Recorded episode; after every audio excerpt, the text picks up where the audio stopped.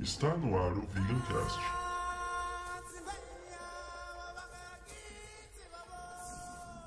Do Vegan Tube.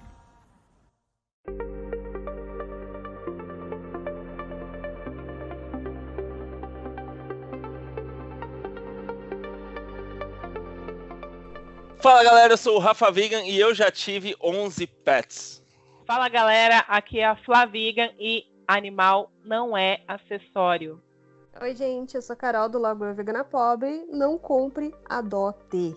Fala galera, aqui é Ana Carol Laranja.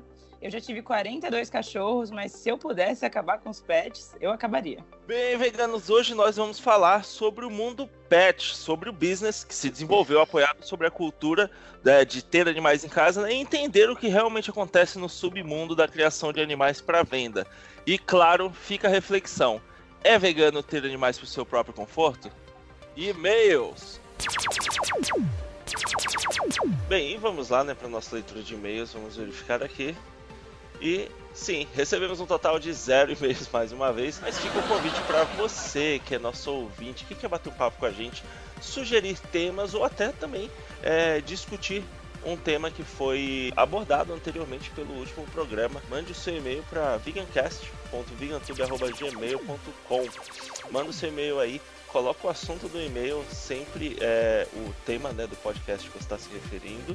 E quero te convidar também a assinar o VeganTube clicando lá no sininho, lá no YouTube, né? Clica no sininho para você receber todas as notificações é, quando a gente sempre que a gente postar algum conteúdo. E para fechar, o nosso Instagram é @oficialvegantube. Lá a gente vai ter sorteios, informações, memes e sorteios, né? Fazendo sempre sorteio para presentear a galera, beleza? E queremos também aqui para fechar mandar um abraço a Liza Vegan. Ela acompanha a gente aqui, é, ouvi, é ouvidora do Vegancast. Então, Liza, um beijão para você, um abraço e valeu, obrigado por nos acompanhar aí. É, vamos fazer o seguinte, vamos fazer o desafio vegano. Espalhe o Vegancast, manda para mais dois amigos veganos para a gente continuar é, aumentando o nosso poder de influência e tentar dominar o Brasil como nosso plano inicial já é, tá bom?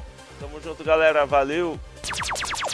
Gente, eu acho que primeiramente, antes da gente continuar aqui, é, a gente tem que definir o que, que é pet. Porque algumas pessoas vão entender isso só como cachorro, ou às vezes como periquito, passarinho. Então, vamos chegar no consenso?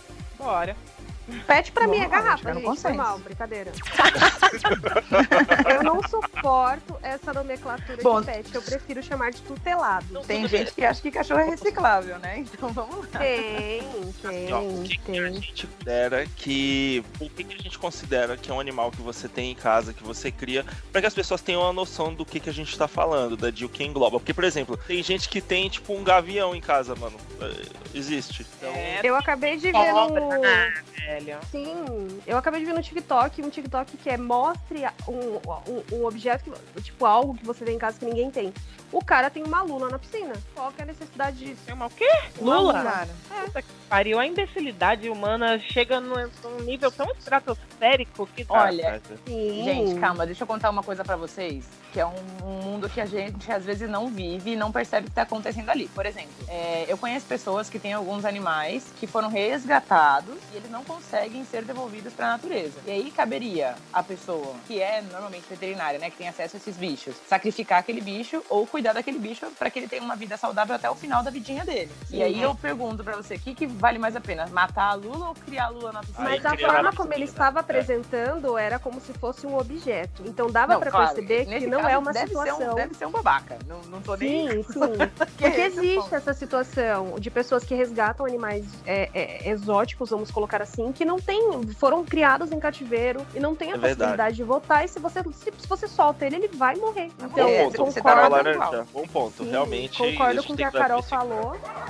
Mas dá pra, dá pra identificar quando a pessoa cria um animal exótico porque ele não pode voltar à natureza e quando ele cria pelos motivos de, ah, eu tenho uma lula, é legal. E eu fiquei chocada com a É, fala é que nem cobra, né? Cobra é um negócio tão idiota, gente. A galera tá tendo tanta cobra agora. Não sei o que tá acontecendo. Mas se for levar pelo lado do que é idiota, levando em consideração os primórdios, né, dos animais, Os animais, nenhum foi feito para ser domesticado. 100%. Né? Os animais não existem para domesticação. 100%.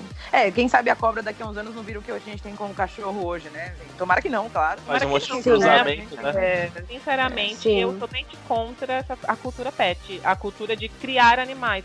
Ah, mas você tem duas gatas. Tenho, claro, justamente pela questão que a gente pontuou aqui em salvamento. As minhas duas gatas resga- as minhas duas gatas são resgatadas, enfim, né? A gente não, se elas não, se a gente não tivesse resgatado, com certeza elas já nem estariam mais vivas hoje. Então tem Sim. esse viés. Mas o que eh, se a gente for lem- começar lá do início, do porquê foram inventar é, que a gente tinha que ter um bichinho e o negócio ficou tão bizarro, ficou tão superficial, artificial que agora virou objeto, acessório. Tem gente comprando vou Lulu da colocar na Pomerânia bolsa. que combina com sofá, gente. Não sei se vocês escutaram É, isso. Meu ah, eu comprei esse Lulu porque ele combina, com o meu sofá. É, duas coisas são infinitas, né? O universo é a estupidez humana de alguns humanos. Eu fico muito chocada. Eu sou Galera. protetora também. Eu tenho. Eu acho que são 17 gatos, eu parei de contar. Eu tenho dois cachorros atualmente e são todos de resgate. E tem alguns resgates que foram mais chocantes do que o outro, assim. Mas é bem pesado. E as pessoas elas têm que entender. Por exemplo, antigamente a gente não via tanto animal de raça na rua jogado. Hoje eu vejo com mais frequência que as pessoas compram, crescem e elas não querem mais. Simplesmente joga na rua.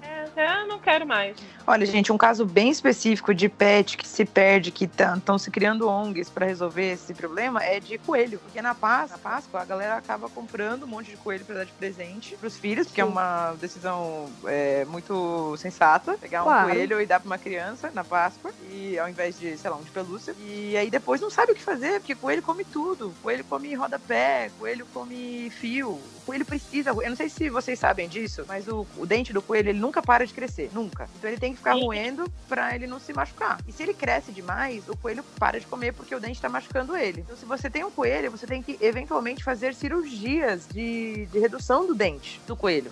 Senão você mata o seu próprio coelho. E quem Caraca. vai, pagou 10 pontos no coelho, vai fazer uma cirurgia, entendeu? Vai jogar na rua. Sim. Seu Coitado do próprio bichinho. coelho, né? Tipo, o seu próprio coelho. Ai, eu tenho um coelho. Mano, eu não consigo. Eu sei que. Eu tento me controlar. Eu sou super namastê, mas tem uns assuntos que pega muito no. Tipo, toca meu âmago, cara. Me incomoda. Mas, de gente, maneira. gente, isso é um de negócio. seu. Aí o meu jumentinho, claro, é de, um, é de um salvamento, é uma coisa e tal, mas é concordar que a gente deveria ter animais em casa, porque, tipo, eu tenho, eu sou mãe, participo de grupos de mães. Aí às vezes eu sou obrigada a ver, porque não é um grupo de mãe vegana, né? Senão eu já ia dar um pitaco forever lá, né? Mas é- não é um grupo de, de mães veganas, então eu fico quieta. A mãe dizendo, ah, e o meu filho tá precisando de um cachorro. Cara, aí eu vou entrar num outro ponto do, do precisando. Às vezes a criança realmente precisa de uma terapia. E o cachorro, ele funciona de alguma maneira como terapia para muitas crianças. Assim, eu fui uma criança que teve o primeiro cachorro, porque, assim, psicólogas chamaram minha mãe na escola e falaram assim: o do, Dona Cláudia, né? Minha mãe, no caso, dá um cachorro pra essa menina aqui, porque ela tá dando indícios claros. Eu tinha, assim, todos os desenhos que eu fazia, tinha minha mãe, meu pai, minha família, né? Desenhado de bonequinho de palito ali, a árvore, ou a casa, tudo tinha orelha e focinho de cachorro. A flor tinha orelha e focinho de cachorro. E aí perguntaram pra minha mãe se eu tinha tido um trauma, né? Se algum cachorro meu tinha morrido. E não, era só eu querendo um cachorro mesmo. E aí É, minha mas- falou, bom, tudo bem. Meu primeiro cachorro foi comprado, tá? Fique claro, minha mãe comprou, não sabia, nem tinha acesso a nada de ONG, de nada. Comprou o Tuti, foi meu primeiro pet, né? Foi meu primeiro bichinho de estimação. E, e depois que eu fui crescendo, eu fui entendendo como é que isso acontecia. E falei, gente, que, que coisa horrorosa. Mas eu, eu precisei de um cachorro pequeno ali também, né? Esse precisei, Não. entre aspas. né? É, você não precisou porra nenhuma. Na verdade. Gente, vamos lá. Eu acho que a gente tá, tá indo já muito você pesado. Gente, a gente tá indo muito pesado, já batendo na galera, já dizendo, sem explicar, sabe, sem dar um pouco de base. Há pouco tempo atrás, a gente gostava de pet. Eu, pelo menos, eu gostava. Eu via dessa forma de, ah, é legal ter um animal. Então, tem toda uma transformação que é, tem base cultural e isso, e isso é uma coisa que a gente tem. A gente tem esse hábito há muito tempo. São, segundo a arqueologia, a gente começou a fazer isso há mais de 500 mil anos. Então, essa relação com os animais é um negócio, assim, tá muito enraizado no ser humano. Eu não vou nem falar de cultura. Todas as culturas fazem isso. Luan? É que, na verdade, eu nunca tive essa visão de pet, porque minha mãe, desde pequena, sempre resgatou. Minha mãe nunca comprou nenhum bicho, ela resgatava gato de rua, cachorro de rua. Então, eu dou graças a ela sempre ter tido essa visão. Eu não tinha visão da indústria, mas eu tinha uma noção de que comprar era errado, porque eu não sabia. Tanto que todos os animais que a gente tem em casa, de raça ou não, vira-lata, são todos resgatados. Então, é, as pessoas precisam entender sim que existe uma diferença entre, por exemplo, a Mana precisava de um cachorro. Nessa situação, a gente pode muito bem unir o útil ao agradável. Pô, minha filha precisa de um cachorro, vou num abrigo e vou adotar Com um cachorro certeza, que esteja abandonado. Então, eu acredito que a porrada seja um pouco necessária, Rafa, porque as pessoas. é, A gente vive num momento muito complicado. Eu sei que o tema da, da- do podcast não é esse, mas a gente vive numa pandemia devido ao consumo de carne. A gente Sim. vive com uma superpopulação de animais abandonados devido à compra e descarte de animais como se fosse lixo. Então, Problema de acredito- esterilização, essa é uma falta de respeito. Sim, com- com sim, acredito que a porrada seja necessária, porque quem aqui É. está ouvindo esse podcast anda na rua e não vê gato, cachorro abandonado. E Exatamente. digo mais, Então- uma coisa é uma mãe de anos atrás, no meu caso eu tenho 29, né? Há, há Sim. anos, eu nem, nem lembro quando, eu- quando eu tinha, acho que tinha 7, quando minha mãe me deu o primeiro cachorro. É, ela não tinha acesso à internet como a gente tem hoje, assim. Sim. Você abre um Instagram, um Facebook, vem uma porrada de coisa na sua cara, tocando informação na sua goela abaixo, falando o que é errado e o que é certo. Então, se você quiser continuar fazendo o que é errado, é, você tá fazendo porque você quer. Porque você sabe Sim, que é errado comprar, você já viu a indústria de filhote por aí, você tem algum amigo maluco, no, no caso dos meus amigos sou eu, que fica o tempo inteiro socando foto de, de matriz machucada, falando, ó, é por isso que você não pode comprar. Se você quiser adotar um cachorro, vem falar comigo. Mas não compra, porque isso aqui é errado. Então, não vem falar pra mim que hoje em dia a pessoa compra por ignorância. Ela compra porque ela quer. É, é, peraí, eu vamos lá. poder- é que- ó, vamos- é que assim, peraí, é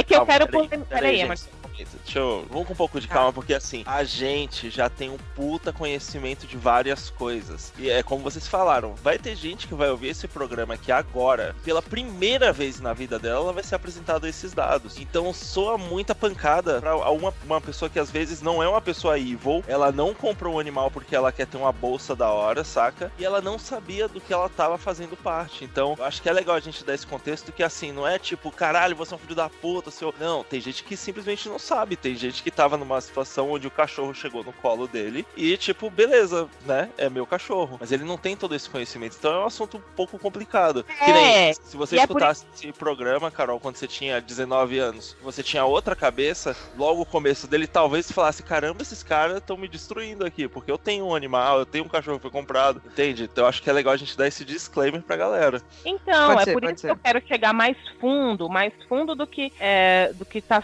já está sendo citado aqui. O meu problema não é com hoje, com quem compra e tal. Eu quero ir mais fundo. Eu quero, quando eu disse que a Carol não precisava, porque não precisava mesmo, e ninguém precisa, nunca precisou, porque animal não é remédio, né, pra, em primeiro lugar. E se a gente luta pela a- é, abolição, pelo, pelo, pela libertação dos animais, então a gente tem que ir lá na raiz. A raiz foi onde? Nos primórdios, cara. Onde que história é essa? Quem inventou que a gente tinha que ter um bicho, tinha que ter um animal, companheiro, um cachorro?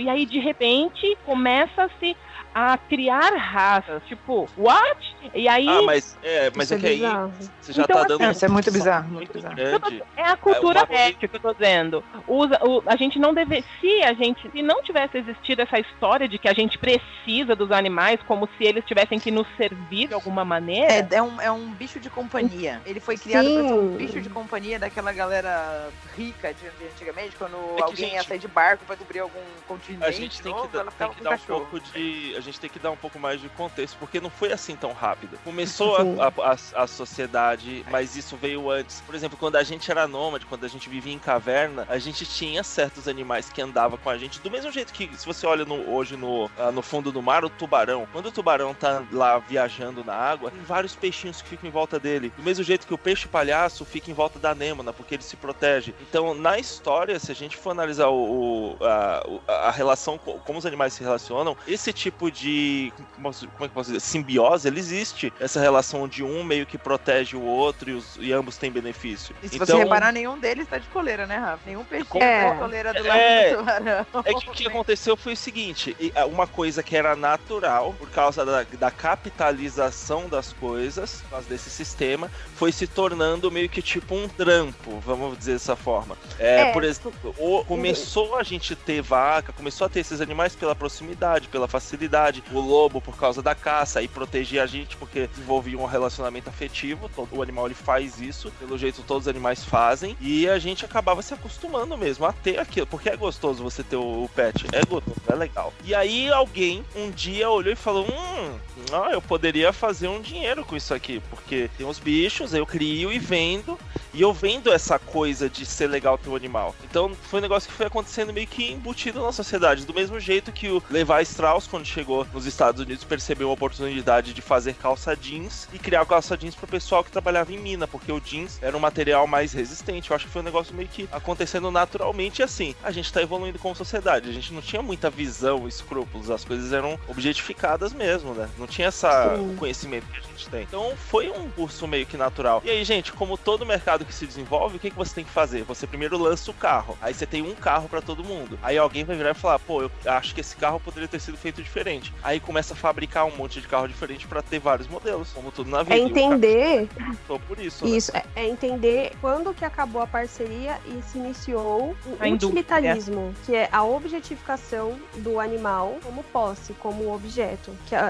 a- pesquisem o que significa utilitarismo dentro do movimento vegano. Eu acho que vai dar a entender como que os animais foram estão sendo tratados como objeto e eles não são objetos, né? Eles são seres vivos, sentem dor, fome igual a gente. Tem uma música da Dana. Lacerda, né? Que é o Animal Sente. Eu acho que essa música é muito fofinha. É ótimo pra crianças. É, e eu uma ponho direto vocês, pro gente. Igor, eu amo. Vocês que têm animal também que vieram de adoção, a Carol que tem animal aí que veio resgatado, assim, eu tô super puxando a sardinha pro bicho resgatado, mas assim, a gratidão, a forma como aquele bicho te olha e te trata, você vê a evolução do bicho, que era um bicho acuado, muitas vezes, né, ou agressivo, virando um, um- um bicho dócil, assim, um bicho que, que te dá o mesmo amor que você tá dando pra ele, isso é impagável. Isso não, isso não vem quando com o seu cartão de crédito que você passa ali no, na- na lojinha no pet shop, compra seu cachorro em oito vezes, que foi super caro porque é de um lugar bom, e aí você tem um cachorro em casa. Assim, é claro que aquele cachorro igualmente merece é, viver bem, merece, não, não tem que sofrer nem nada disso, não, não é isso. Mas é diferente, é diferente. Sim. E outra coisa que eu quero ressaltar também, muitas pessoas periféricas que moram na mesma região que eu, que não têm dinheiro, mas é, animais, de, de- animais de raça são status. E eu tenho pessoas próximas que Sim. compraram cachorros de raça com, dinheiro que não tinha, tipo um salário de dois meses, compraram. E eles, sim, e eles têm um carinho tão grande por esse animal, porém ele não, a pessoa não tem condição financeira para manter, porque cachorro de raça ele requer uma, uma- um cuidado diferente, um tipo de ração específica, idas ao pet shop. Então a- as pessoas elas compram sem saber, muitas vezes amam e não abandonam esses animais, mas ela não tem condição financeira de dar a vida que aquele animal precisa. o, o bicho vai sofrendo, né? Por Ele veio ele, ele foi geneticamente criado para ser um bicho doente ali para dependendo da vida que, É. ele, que ele vai levar esse é o ponto. E você tem que Eu manter um cachorro doente que você comprou saudável sem saber. E ninguém te fala quando você tá comprando um pug que aquele cachorro vai vai te dar um mega prejuízo, né? Vamos dizer assim. Ele não vai ser só uma coisinha bonitinha, um enfeite pro seu sofá. Ele vai Sim. te dar um, um um- um gasto, né? Porque para levar no veterinário para as pessoas é gasto. Puta, eu tive que gastar com o meu cachorro. Quando seu filho fica doente, e tô comparando o cachorro com o filho mesmo aqui, porque me julguem. é, quando seu filho fica doente, você não fala assim, ai, putz, vou ter que gastar com ele no médico. Você fala, pô, meu filho tá doente, preciso resolver, preciso que ele fique bem. E o pessoal, quando o cachorro tá doente, o pet, né, que a pessoa colocou em casa ali pra ter, pra fazer carinho quando tá saudável, quando tá cheirosinho, aí ela Sim. vê como uma despesa. Isso é um, é um puta problema também. É, como é que é a raça mesmo? Yorkshire. Yorkshire. Eu tive experiência com esses cachorros e são cachorros extremamente delicados. E o período que a gente viveu junto era na Baixada Santista, então vocês imaginam o calor e aquele cachorro ele tem um pelo muito muito desenvolvido. E Uhum. assim, eles tinham que viver tosados para terem qualidade de vida, senão o pelo embolava embaixo da patinha. A unha crescia num nível assim inacreditável, eles não conseguiam pisar direito.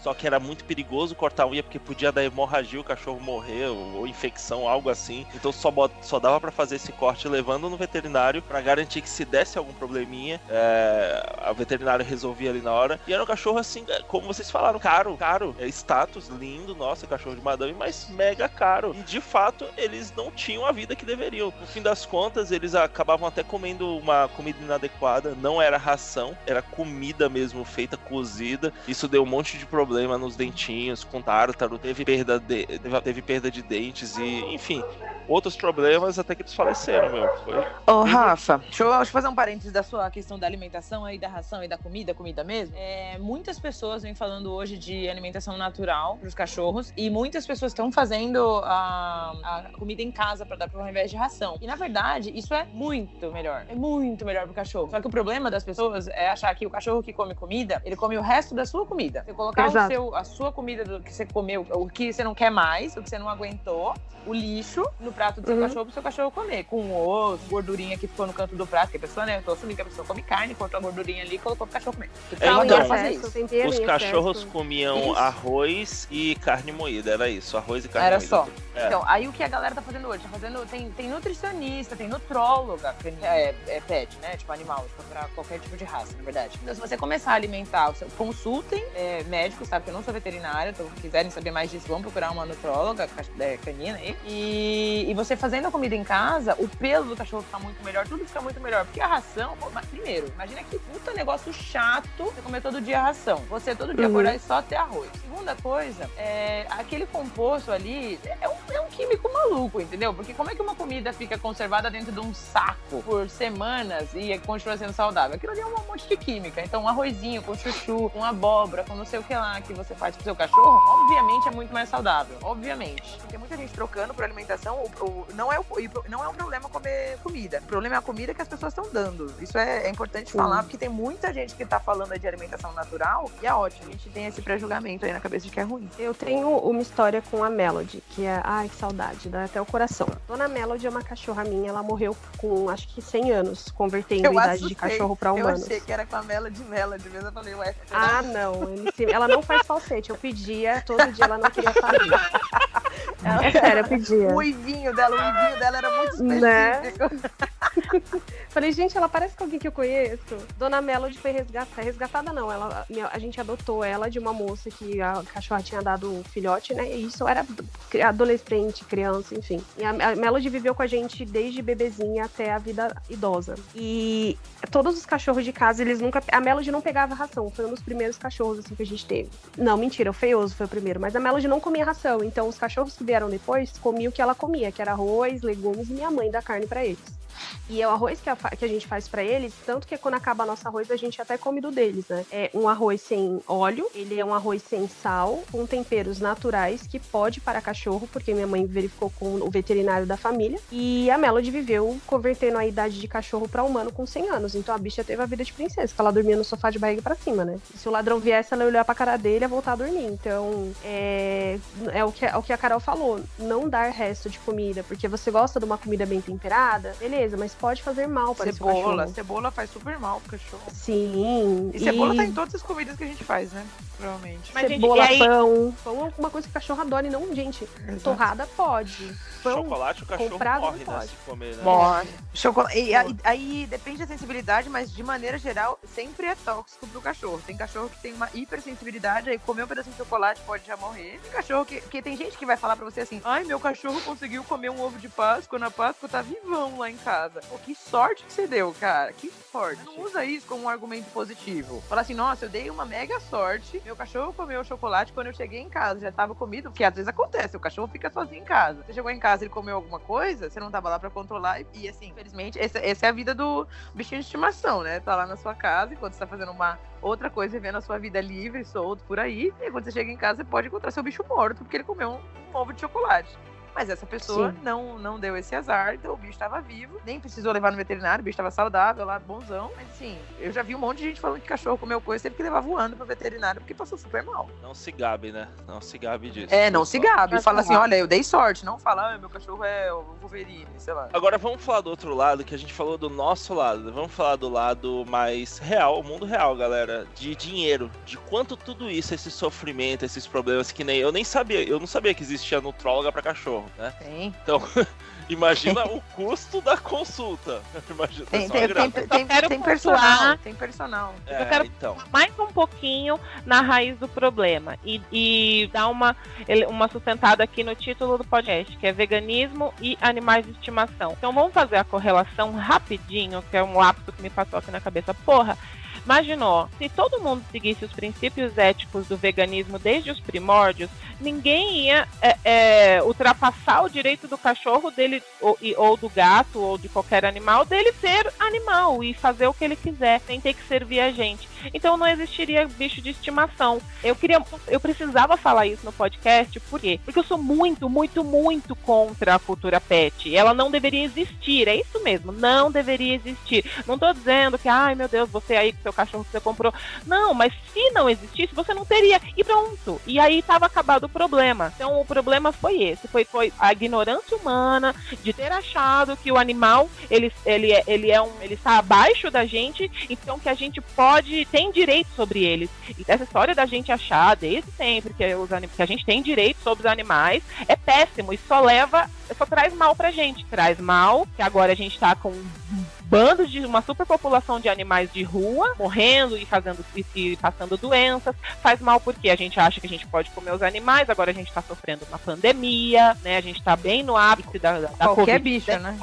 Exato. A gente está bem no ápice de uma pandemia aí da Covid-19, para quem for ouvir daqui a alguns anos ou daqui a algum tempo esse podcast, para se situar um pouco, né, na época e que eu, a gente. Eu queria fazer um, um parênteses da Covid, desculpa, Rod, cortar, mas Não, que de tudo que. E assim, a gente está falando muito muito de, de Covid. A gente está falando muito da pandemia. A cada, a cada dois segundos você é impactado com 28 milhões de notícias sobre isso. E olha como está sendo minimizado a, a, origem, o consumo da carne. Por quê? Porque não é vantajoso. Desculpa, não é o tema do, do podcast, mas eu acho que é importante deixar isso aqui. Que ninguém tá, a menos, a, ao menos os veganos, né, estão falando disso. Um vegano pra, na, nas suas redes sociais e na sua bolha. Mas na TV você não vê ninguém falando, ó, o Covid começou aqui, assim, assim, assado, vamos parar com a carne. Por quê? Porque não é vantajoso falar da carne Imagina, agora. É um conflito de interesse, né? É um conflito de interesse Exato. violento. E então, assim, a gente sabe que a gente falar discute isso. isso, mas isso não está sendo repassado porque é interessante, né? Porque é interessante continuar vendo o bicho como um objeto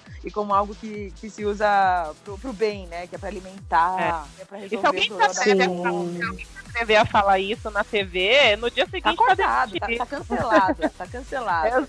Fizemos fizemos um podcast sobre doenças causadas, é, pandemias causadas pelo consumo de carne. Fizemos. Corona. Corona, corona vai ao ar, é o próximo, eu acho, Carol. Ah, sim. É, é o não, próximo. mas o, o problema, o problema é que as pessoas não querem ouvir, né? Tá todo mundo andando de máscara, lavando a mão, todo maluco. Aí, mas você fala, você sabe de onde veio isso aí? A pessoa fala, não, isso aí é bobagem. Isso aí é invenção dos chineses, é, é Isso aí é coisa de química, vegano, é de isso é laboratório. coisa de vegano. Isso aí é invenção do governo para poder acabar com o pobre falando. É a invenção do governo para poder acabar com a, economia. Amado, tu é pobre, a economia não vai a economia boa e não vai mudar a tua vida. Que tu tá Eu ouvi da minha família que isso é invenção do governo. E convenhamos que assim, Que não, não tem existe. como. A economia vai ser prejudicada de qualquer jeito. Voltando a trabalhar, não voltando a trabalhar, a economia já está prejudicada. Ponto. Então vamos salvar? Salvar? Então Né? é isso aí. Vamos pensar lá na frente salvar os. Mas vamos voltar aqui pro tema do podcast. Não, então, e faz parte do, do tema do podcast, porque tivemos uma vitória, porque na China eles proibiram o consumo de carne de gato e cachorro. É, Vocês É, viram muito essa bom. notícia? Sim. Então, E- é uma e faz- vitória. É uma pequena vitória, mas é uma vitória. Vamos comemorar? Não, e mexemos, luta e é muito mexemos que num, isso. num, tra- num festival muito tradicional deles, né? Do Sim. Boiling Dogs lá. Isso é um Isso. festival violento, violento pra gente, de Violentíssimo. violência mesmo, e violento de, enorme, né? que move milhões lá. É, pra quem não Sim. sabe, o pessoal que tá ouvindo aí, o festival do Boiling Dogs, eles basicamente pegam, fazem com o cachorro o que a gente aqui faz, super naturalizado, com caranguejo. Pega o bicho vivo, enfia na água quente e você acha maravilhoso e come lá na China, achando cultural, da hora. Então, assim, Ou vamos seja, repensar um pouco o consumo aí do se- caranguejo também. Assim, se é cultural. E esse negócio do caranguejo é muito mudado, escroto, né, mano? Se é cultural e foi mudado, o resto. Dá pra hoje mudar. eu tava num. Exato, eu tava num post aleatório no Instagram. Ah, mas comer carne é cultural. Tá, mas se na China eles conseguiram mudar esse- essa, essa prática cultural, a gente consegue mudar a prática do consumo de carne, a gente consegue mudar a prática do comprar animais de estimação. Então, tipo, tudo é mutável. A desculpa de é cultural não justifica É a financeiro, isso crueldade. daí é dinheiro. Dinheiro, gente. Sim. Vou nem entrar muito no ponto capitalismo aqui e tal, mas assim, mas é dinheiro. Não, vamos sim. O mercado pet do Brasil movimenta bilhões. Bilhões. Sim, eu tava lendo sobre isso e eu estava chocadíssima. Eu queria dizer uma coisa fazendo essa correlação entre pet e tal. Assim, eu sou uma voluntária super assídua agora. Eu tô sentindo uma falta violenta do voluntariado agora na- na- no, no confinamento, né? Eu realmente não tô indo na ONG e tal. Na verdade, eu não tô nem saindo de casa. Mas uma coisa é fato. Eu já tive muitos cachorros. Hoje eu tenho quatro cachorros. É, Três vieram da, da ONG que eu sou voluntária hoje. Mas o ponto é assim: ah, Carol, você gosta? Pô, você, você gosta muito dos cachorros? Amo meus cachorros. Eu chamo, vem, faço carinho. Nossa, a vida é maravilhosa. Lambe minha cara, eu faço carinho na barriga, dá comidinha, vive bem e tal. Só que assim, se alguém falasse pra mim hoje, Carol, beleza, conseguimos castrar todos os animais que tem aqui no mundo. Não tem mais filhote, não tem a menor chance de nascer outro cachorro. Você tá feliz? O que eu ia responder? Pô, tô feliz pra caralho, velho. Acabou, os bichos não vão mais ficar sofrendo. Vai ter só bicho de mato, cachorro do mato, onça do mato, gato do mato. Eu não preciso desse bicho dentro da minha casa. Ele tá dentro da minha casa porque ele precisava de uma casa. E eu tô dando minha casa pra ele, assim como milhões de pessoas já fizeram isso, no sentido de adotar. E milhões de pessoas já fizeram também no sentido de comprar, porque sabiam ou não sabiam que isso era errado, mas o fato é que o bicho tem uma casa. Mas se todos os bichos fossem castrados, não tivessem mais novos animais é, geneticamente modificados aí pra estar dentro da sua casa, eu ia ficar muito feliz. Eu ia ficar triste, claro, porque eu tô acostumada com essa minha vida de ter o meu bichinho ali, de fazer o carinhozinho nele, mas pensando no, no bem maior, pô, que coisa maravilhosa, que coisa linda. Então, assim, esse Com é o meu ponto certeza. com relação a acabar com o mercado pet. E não é que eu assim, quero, gente, ah, para, pelo amor de Deus. pet, mas é isso. Se você já, você tá ouvindo esse podcast, você já tem o seu animalzinho que você comprou e tal, legal, cara. Mas, ó, não faz essa de, ah, eu vou levar pra cruzar. Mano, o seu bichinho, vamos parar com isso. Você Lembrando já que é ilegal em São Paulo, hein, Flá? São Paulo, É, dentro da cidade de São Paulo é ilegal. Vender um Tá cachorro vendo? sem castrar. dentro. Então é isso, cara. Ó, é uma situação que eu acompanho, tem na família e tal. E me entristece muito. Ai, levei fulana pra, pra, pra cruzar. Ah, ela não quis cruzar. Nossa, fiquei puta. Como assim, mano? Ela não quis cruzar, é o direito dela. Ela não Bem, galera, a gente falou sobre um lado, né? Que é o que acontece na nossa vida, é, os problemas que a gente tem pra lidar com, com, esses animais e tudo isso. Mas a gente não falou também do outro lado, que, que assim, existe toda uma indústria por trás disso. Eu tava pesquisando aqui, cara, e o mercado pet no Brasil ele movimenta bilhões. Eu, eu realmente eu não achava que chegava num, nesse nível de grana. E o Brasil é o segundo país no ranking dos que mais faturam com o mercado pet, com o mundo pet. Aí é, é tudo, é peixe, cachorro, cavalo, é, é tudo. Eu não fazia É, ideia. E a gente falar. tá falando aí, galera, de em, só em 2018, 34,4 bilhões de dólares. Desculpa, bilhões? Não é de reais, de reais, bilhões de reais. Enfim, é, é muita grana, né?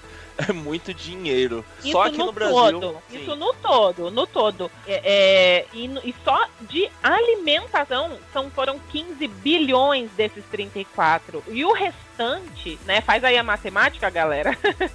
dos 34 para os 15 bilhões, foram de, de frufrus, de, de outros cuidados, de cuidados Médico, médicos né? e tudo mais. Toda a E a indústria pet mesmo. Roupinha, biscoitinho, brinquedinho, Florais. florais de bar. Isso, tá em moda, tá em moda isso.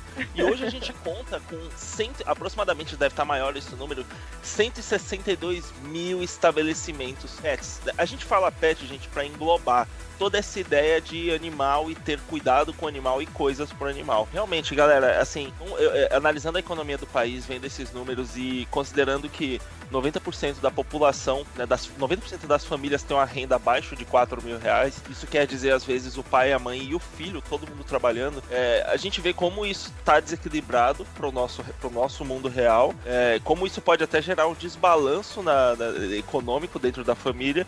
E como, claro, quem é que vai sofrer? Quem é que vai ter o corte, né? Tipo, você vai cortar a co- a comida ou você vai cortar, levar o seu animal num, num pet shop ou num veterinário? Você vai cortar o animal, né? Não dá pra E tirar a esse- comida Não, cortar o animal não, pelo É, amor de Deus. veja Vamos bem, ver, veja brincadeira. bem. E esses números foram apurados, né? São de 2018, mas eles são só os números legais, galera. E o mercado ilegal que deve movimentar mais ainda. Eu não tenho certeza, mas aqui na minha cabeça eu acredito que o mercado ilegal movimenta mais ainda. Porque a Com venda ilegal, a venda ilegal de animais silvestres movimenta um valor absurdo, que com certeza deve ultrapassar esse valores aqui de frufruzinho. De... Ainda mais hoje em dia com rede social, que esses caras, eles têm um, um lugar ali tranquilo pra bater papo, pra pra armar as coisas, né, e, e movimentar esse mercado. Então, realmente. Eu já vi venda de animal dentro do trem. Eu chamei a segurança do trem para retirar o cara do local. Aí eles chamaram a zoonose para recolher os animais, porque gente, no trem, vendendo a preço de banana como se fosse uma carteira que eles estão vendendo ou sei lá, um, um suporte para celular para você poder assistir YouTube deitado. Puta É muito pariu, bizarro. né? Gente, o mundo precisa parar de objetivar os animais, gente. Gente, a Carol já falou, se eu não me engano, ela comentou de um cachorro que, Carol, foi foda porque destruiu os meus sonhos. Eu acho, eu acho o Pug um cachorro tão lindo, eu não sabia que ele era todo bichado. Era o cachorro que eu queria, assim, eu tô falando, assumindo mesmo, sem ego, tá, galera? Era o cachorro que eu desejava, assim, tempo. Eu acho ele tão daorinha, pequenininho, bonitinho. E eu não fazia E, e faz ideia. barulho, né? Ele, eu achei ele bonito mesmo, eu gosto dele, tipo, todo. Ele é estiloso pra mim, sabe? Ele é todo estiloso. E eu não fazia Tá, tá no ideia. MIB, né? Apareceu no MIB, é um Foi lá que eu conheci ele. Foi lá Ele é conheci vendido como estiloso, ele é vendido como estiloso. É, ele tava junto com o Smith de, de, de óculos escuro e terno, né?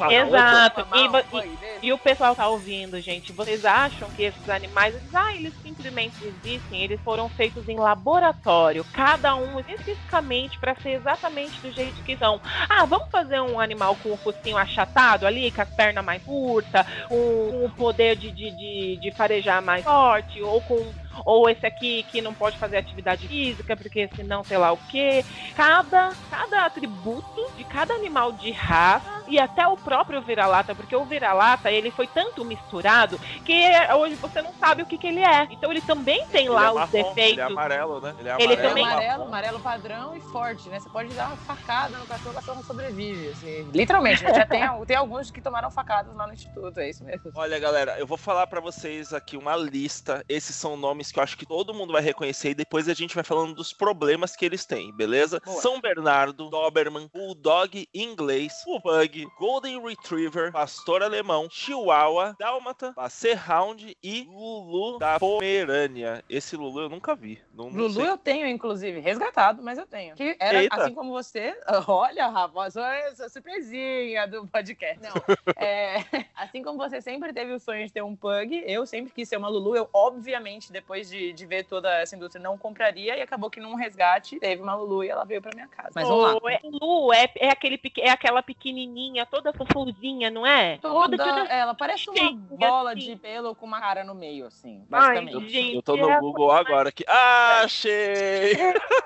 Se você, Muito se você olhar no meu Insta, você vai ver. Ai, É ridículo. A minha chama Guilhermina, inclusive, é maravilhosa. Ah, princesa. Nem combina comigo, porque eu sou uma ogra, uma troglodita de quase dois metros de altura e eu tenho um cachorro pequeno, que não combina, entendeu? Entenderam? Entenderam? Ah, não combina, melhor trocar, hein, gata? Acho que eu vou trocar. Esse meu acessório não funciona.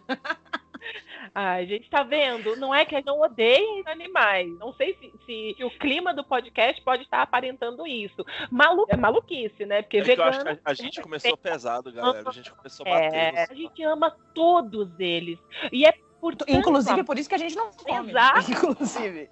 É lógico. E é por tanto amar que a gente não quer que eles sejam é, é, feitos no laboratório pro bem, pra, pra, pra Barbie Facinha ficar ali levando na sala, cara. Porque não é laboratório. E assim, Não fala mal calma, da Paris A Hilton. gente vai ter o Vegancast vegano é direita ou esquerda. Calma, tá vindo, gente. Deixa eu contar uma mal coisa da pra vocês. Hilton. Mentira, tô zoando. Jamais, jamais. Quem sou eu? Você imagina. É, vou contar uma coisa pra vocês, gente. Lá no começo, voltando lá, lá no começo de onde foram meio que criados os cachorros, eles tinham meio que uma finalidade, que era tipo ajudar na caça. Novo, uma razão estúpida, não tô, não tô nem, não é nem isso ponto. Mas pra ajudar na caça, então era melhor que um cachorro de pata curta, mais rápido, ou com um olfato melhor, conseguisse pegar um tatu no buraco tal. Então, isso foi sendo criado e foram, foram outros cachorros foram sendo. Porque a genética era diferente, assim, lidar com a genética naquela época era diferente como a gente lida hoje. Acesso, tecnologia e tal. Então foram criando raças diferentes. É, desses que você falou, Rafa, eu vou falar uma coisa pra vocês aqui de uma raça que vocês vão associar. E a surpresinha também, que é o piquinês. É o cachorro de vó. Todo mundo já teve um avó, o avó de um amigo que tinha um vendo Você passa, fora. sai na sua cabeça. E aí que eles- o piquinês era um cachorro muito puto. Ele era puto. Porque ele não gostava de carinho. Ele não queria ser um pet, entendeu? Ele era um cachorro livre, ele era um cachorro pra ficar solto no pé da avó. Ele, eles que o pequenês fazia, dormia no pé da avó. E quando vinha o neto trouxa, eu, no caso, ia lá fazer carinho, o pequenês metia ali a mordida, porque o cachorro não era um cachorro de carinho, ele era um cachorro de, de pé. E aí que as pessoas fizeram? Trocaram, isso agora, tá? Isso é recente, tem poucos anos, eu não sei quantos, aí vocês podem pesquisar depois, ou eu entro nesse detalhe um outro dia. Mas eles mexeram nesse cachorro pra ele ser cachorro fofinho. Ele continuava sendo bonitinho, mas ele ia ser um cachorro bom, que aceitava carinho e não mordia a cara dos netos. E virou ali entre o Lhasa e o Shih Tzu. Então são dois cachorros que vieram meio do pequinês. Caraca! E tiraram, e tiraram o piquinês de, de linha de, fabrica, de fabricação. Tira, tirar de linha, entendeu? Falou, o piquinês não vale mais a pena. Piquinês morde. Eu quero Lhasa e eu quero Shih Tzu. Bora esse daqui, que esse daqui não morde. Olha que loucura. Olha quantos Shih Tzus e quantos Lhasas vocês conhecem. Ó, pera aí, todo mundo que tá ouvindo e para pra pensar. Quando você era pequeno, tinha vários cachorros que você não conhecia. Você foi crescendo e algumas raças foram aparecendo, mas elas não existiam antes. Você E entende? desaparecendo também. E O, o desaparecendo. Doberman, por exemplo, sumiu, né, galera? Doberman. O Doberman, manipulado, assim, tipo, não é um animal, cara, ali que, que existiu pela natureza. É um bicho fabricado, gente. Só que fabricado totalmente. é uma vida, porque eles são fabricados através de células vivas, de- né? Então, porra, é um, é um animal que foi fabricado. E isso é muito errado. É o que eu quero colocar na cabeça das pessoas. Não quero ser grossa, não quero ser que. A gente começou o podcast bem agressivo. Gente, sorry. Mas é que é isso. Só preciso que você que tá ouvindo entenda. Pô, é uma vida, é um animal. E desde os primórdios, eles não deveriam estar aqui no meio da gente. É, é cada um no seu ambiente, cada um no seu habitat. O Doberman, inclusive, Rafa, que você comentou, é... por que, que a gente não vê mais? A gente tinha muito também esse conceito de cachorro cão de guarda. Que É. era o cão de guarda. Meu cachorro que protegia a minha casa ali na frente, nenhum bandido pula aqui, que meu cachorro pega, meu cachorro é bravo e tal. Eu, O eu Doberman- pessoalmente via o Doberman como o cachorro que Lucifer teria. Ele era, inclusive, era representado em muitas vezes em cachorros muito maus, assim, era uma mistura, né? Era um, era um Doberman mais gordo que não chegava a ser um Rottweiler. Se você notar, eles são muito parecidos, né? O Doberman, o Rottweiler e o Pinscher. Por isso São. são putos, né? O Pinscher é uma versão pequena do Doberman, que morde calcanhar. E... Mas se pudesse, morderia sua cara. É, O, o Doberman, o que acontece, na verdade, é assim, ele era um ótimo cão de guarda, realmente. Só que a deformidade do Doberman é que a cabeça dele é muito pequena pro tamanho do cérebro. Olha que loucura. Imagina seu cérebro não caber na sua própria cabeça. Isso, ele, e aí ele fica nervoso, às vezes ele tem umas crises. Ele tá? tem enxaqueca, ele tem dor de cabeça. E como é que ele alivia isso? Ele tem que arrumar espaço para que ele, digamos assim, né, numa linguagem bem grosseira, tá de novo, não sou veterinário, vocês podem pesquisar mais a fundo. Mas assim, ele, ele mexe a mandíbula dele de um jeito que consegue aliviar a pressão dentro da cabeça. Então quando ele morde, ele se sente bem. Olha o que a gente fez. A gente criou literalmente um Nossa, monstro. tadinho, tadinho. Exato, tá vendo? E assim, não são perfeitas essas cópias, esses. É, é, essas muta esses mutantes genéticos, né? Porque os esses animais, essas raças são mutantes, são mutantes genéticos. É a mesma coisa com X-Men, né?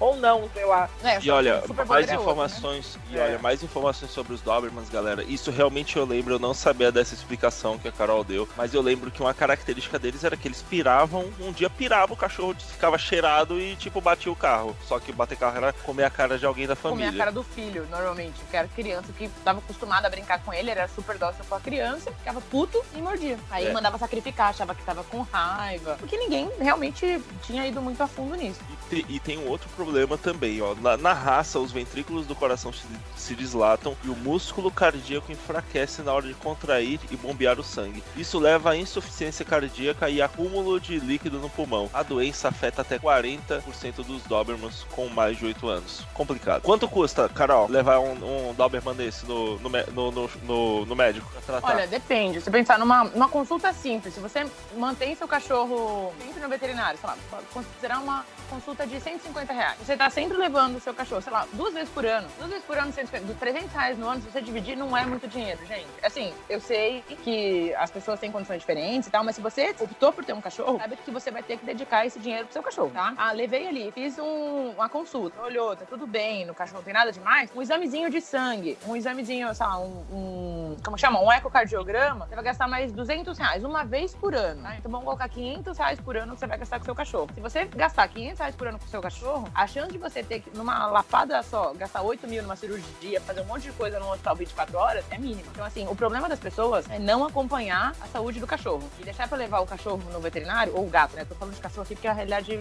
mais presente pra mim. É quando o bicho tá muito doente. Ai, nossa, e tem gente que aparece com o cachorro com bicheira, todo comido, fala que não sei, apareceu ontem. Não acontece ontem, gente. O cachorro não fica doente da noite pro dia. E se fica doente da noite pro dia, é uma doença muito séria. E essa doença muito séria poderia ter sido já ali, é, de alguma maneira, vista pelo veterinário em alguns exames. Então, é, é falta de levar no veterinário mesmo. Uma coisa que acontece com a maioria dos cachorros que a gente teve acesso lá na, na ONG, Bulldog, Bulldog inglês, você comentou, Rafa? Eu vou falar Sim. do Bulldog francês, que também tá super em alta, tá na moda. Eles são cachorro. parecidinhos, né, é esses dois aí? É que o Bulldog inglês é um monstralhaço, assim, grandão. E o Bulldog ele é mais é gordão. pequenininha. Compacta. É isso. Ele, Eles são, é, tipo, iguais, mas muda o peso, Mais né? diferente. É, mais ou menos isso. Os que são iguais, eu... aliás, os cachorros que são iguais, só muda de tamanho, tem, tem dois modelos, né? Duas raças aí que a gente fala, que são o, o cachorro de corrida, sabe? O cachorro de corrida, que é aquele magrelinho. Whippet. Sim. Whippet. E o galgo. Na verdade, o Whippet, se eu não me engano, é o menor e o galgo é o maior. Eu sempre tudo isso. Mas eles são exatamente iguais. Eles fizeram um desse cachorro de corrida, que era grandão, fica bem pequenininho pra você ter no seu apartamento. E a mesma coisa, a Lessie, né? Que é o, a, a Cole. Todo mundo sabe quem é a Lessie, né? Sim. Chamar de Lessie porque chamaram essa raça de Lessie por ano. Assim como chamaram a Priscila da TV Colosso, né? O, o, o Cole, o. Como é que chama? Pastor de alguma coisa, não lembro? De Priscila. Enfim, a Lessie, eles fizeram. Não é um outro nome maluco, assim, é. Cole. Ship. Ship. Shipper. Chip Dog. Assim, não lembro. Chip Dog, isso. É, o que eles fizeram? Pegaram a Lessie, que era um cachorro maravilhoso, toda criança amava, que salvou o menino do poço, e falou assim: não, vou dar um cachorro que salva criança de poço pro meu filho, porque se meu filho cair no poço, vai ser salvo pela Lessie, né? E fizeram isso e teve um monte de Lessie. E aí, como a Lessie era muito grande, né? O collie era muito grande, eles fizeram uma versão compacta, vocês podem pesquisar aí, chama Pastor de Shetland, que é uma Lessiezinha, é uma Lessie do tamanho do Lulu da Pomerânia. Eles fizeram uma Lessie anã, pra pessoa ter cachorro que salva o, a criança no poço, pequena. Olha isso. Cara, quem louco quem como o cinema. Você vê que louco como a indústria do cinema ela influenciou na compra de animais. Muito. O cinema diretamente afetando o bolso né, e De a onde vocês acham que, que veio o, o Golden Retriever? Do Bud, o cachorro que jogava basquete, que jogava vôlei, que jogava tudo, era a companhia do filho. Quem não queria um cachorro que jogasse vôlei com seu filho em casa, você não tem que cuidar da sua criança lá, ó, joga um cachorro que resolve. Criou essa, essa atmosfera de Golden Retriever que a gente vê aqui em São Paulo, por exemplo.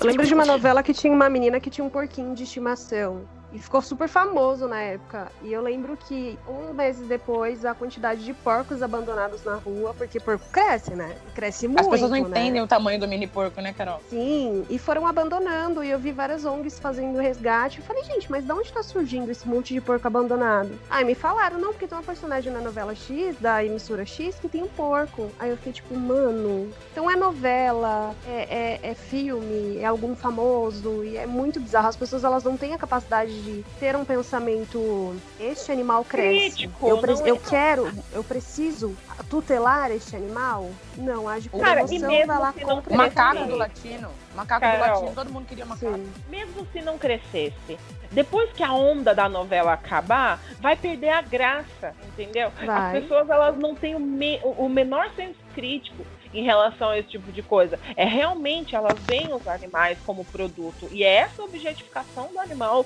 que precisa ser curada no coração da sociedade, porque porra, ai, da menininha da novela tem um porco, ai, vou dar um porquinho pra minha filha. Ô, gente, alô? Gente, eu vou falar uma coisa Sim, tem eu pessoas que- um porco, tá? Opa. Então, mas tem opa. pessoas que nessa onda Mas- adota. Mas ela ia num, num, num sítio. Tem pessoas que nessa onda adota, cria consciência, começa a pesquisar mais, cria um amor pelo animal. O que a gente tá falando é que a gente tem que entender o que é a indústria dos pets, né? E como o veganismo se posiciona. A gente não tá falando que o fato de você ter comprado o seu cachorro você não o ama, mas que você tem que entender o que aconteceu para este cachorro, ou este gato, ou este porco, enfim, chegar à sua casa. É isso que a gente quer, É. dar a consciência. Não significa que você não ame o animal que você comprou. Não é disso que estamos falando. A gente não tá medindo o amor. A gente tá falando que você tem que entender o em que você está se metendo, é, em que você está contribuindo. Isso é importante, ter a Ai, consciência. Nem que tem que dar mais amor pro vira-lata. O, o cachorrinho de de raça também merece o mesmo amor, tá ali do lado. Você adotou um e comprou o outro, os dois têm que ser tratados igualmente. assim. Igual. eu não tô Ah, nem botando, botando porque isso em o pauta. animal tem, tem mutações genéticas, porque ele foi, é, ele foi produzido, ele vem realmente com problemas, né? Cada raça tem um problema específico. Porque eles não fizeram para que o- o animal fosse doente.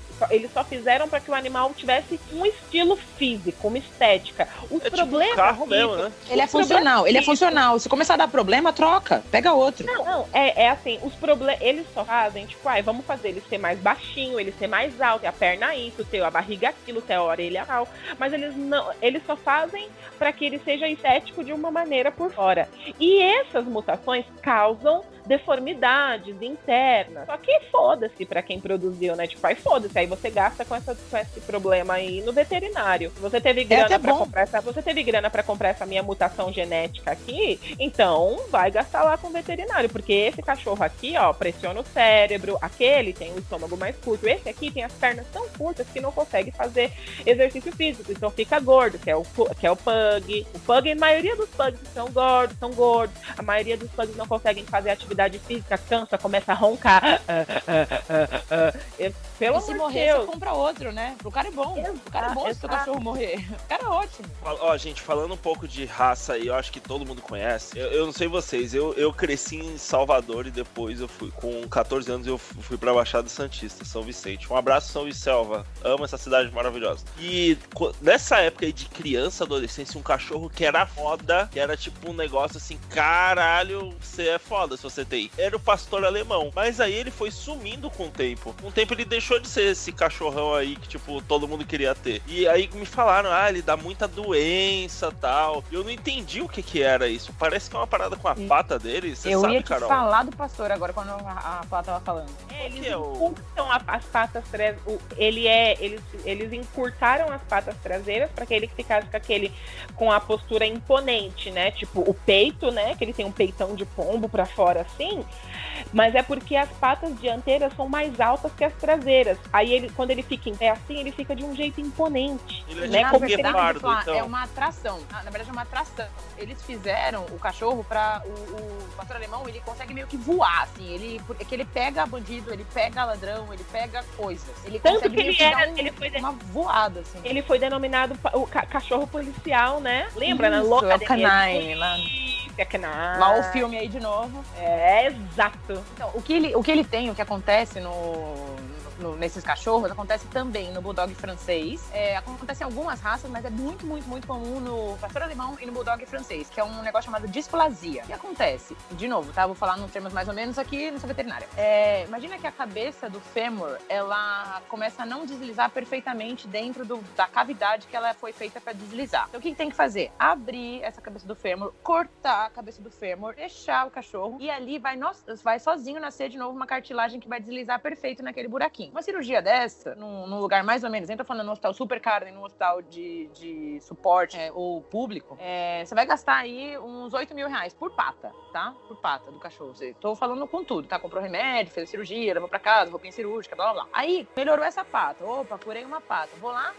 operar outra pata. Porque o cachorro tem duas patas de trás, né? Então é isso. Tem que fazer uma, depois a outra. Então as pessoas não levam isso em consideração e às vezes não operam. E aí o cachorro vai definhando. Por quê? A estrutura. Se você olhar na internet como era o pastor alemão antigamente, como ele é hoje, ele era bem quadradinho. Então ele fazia pata, vira dorso, desce pata.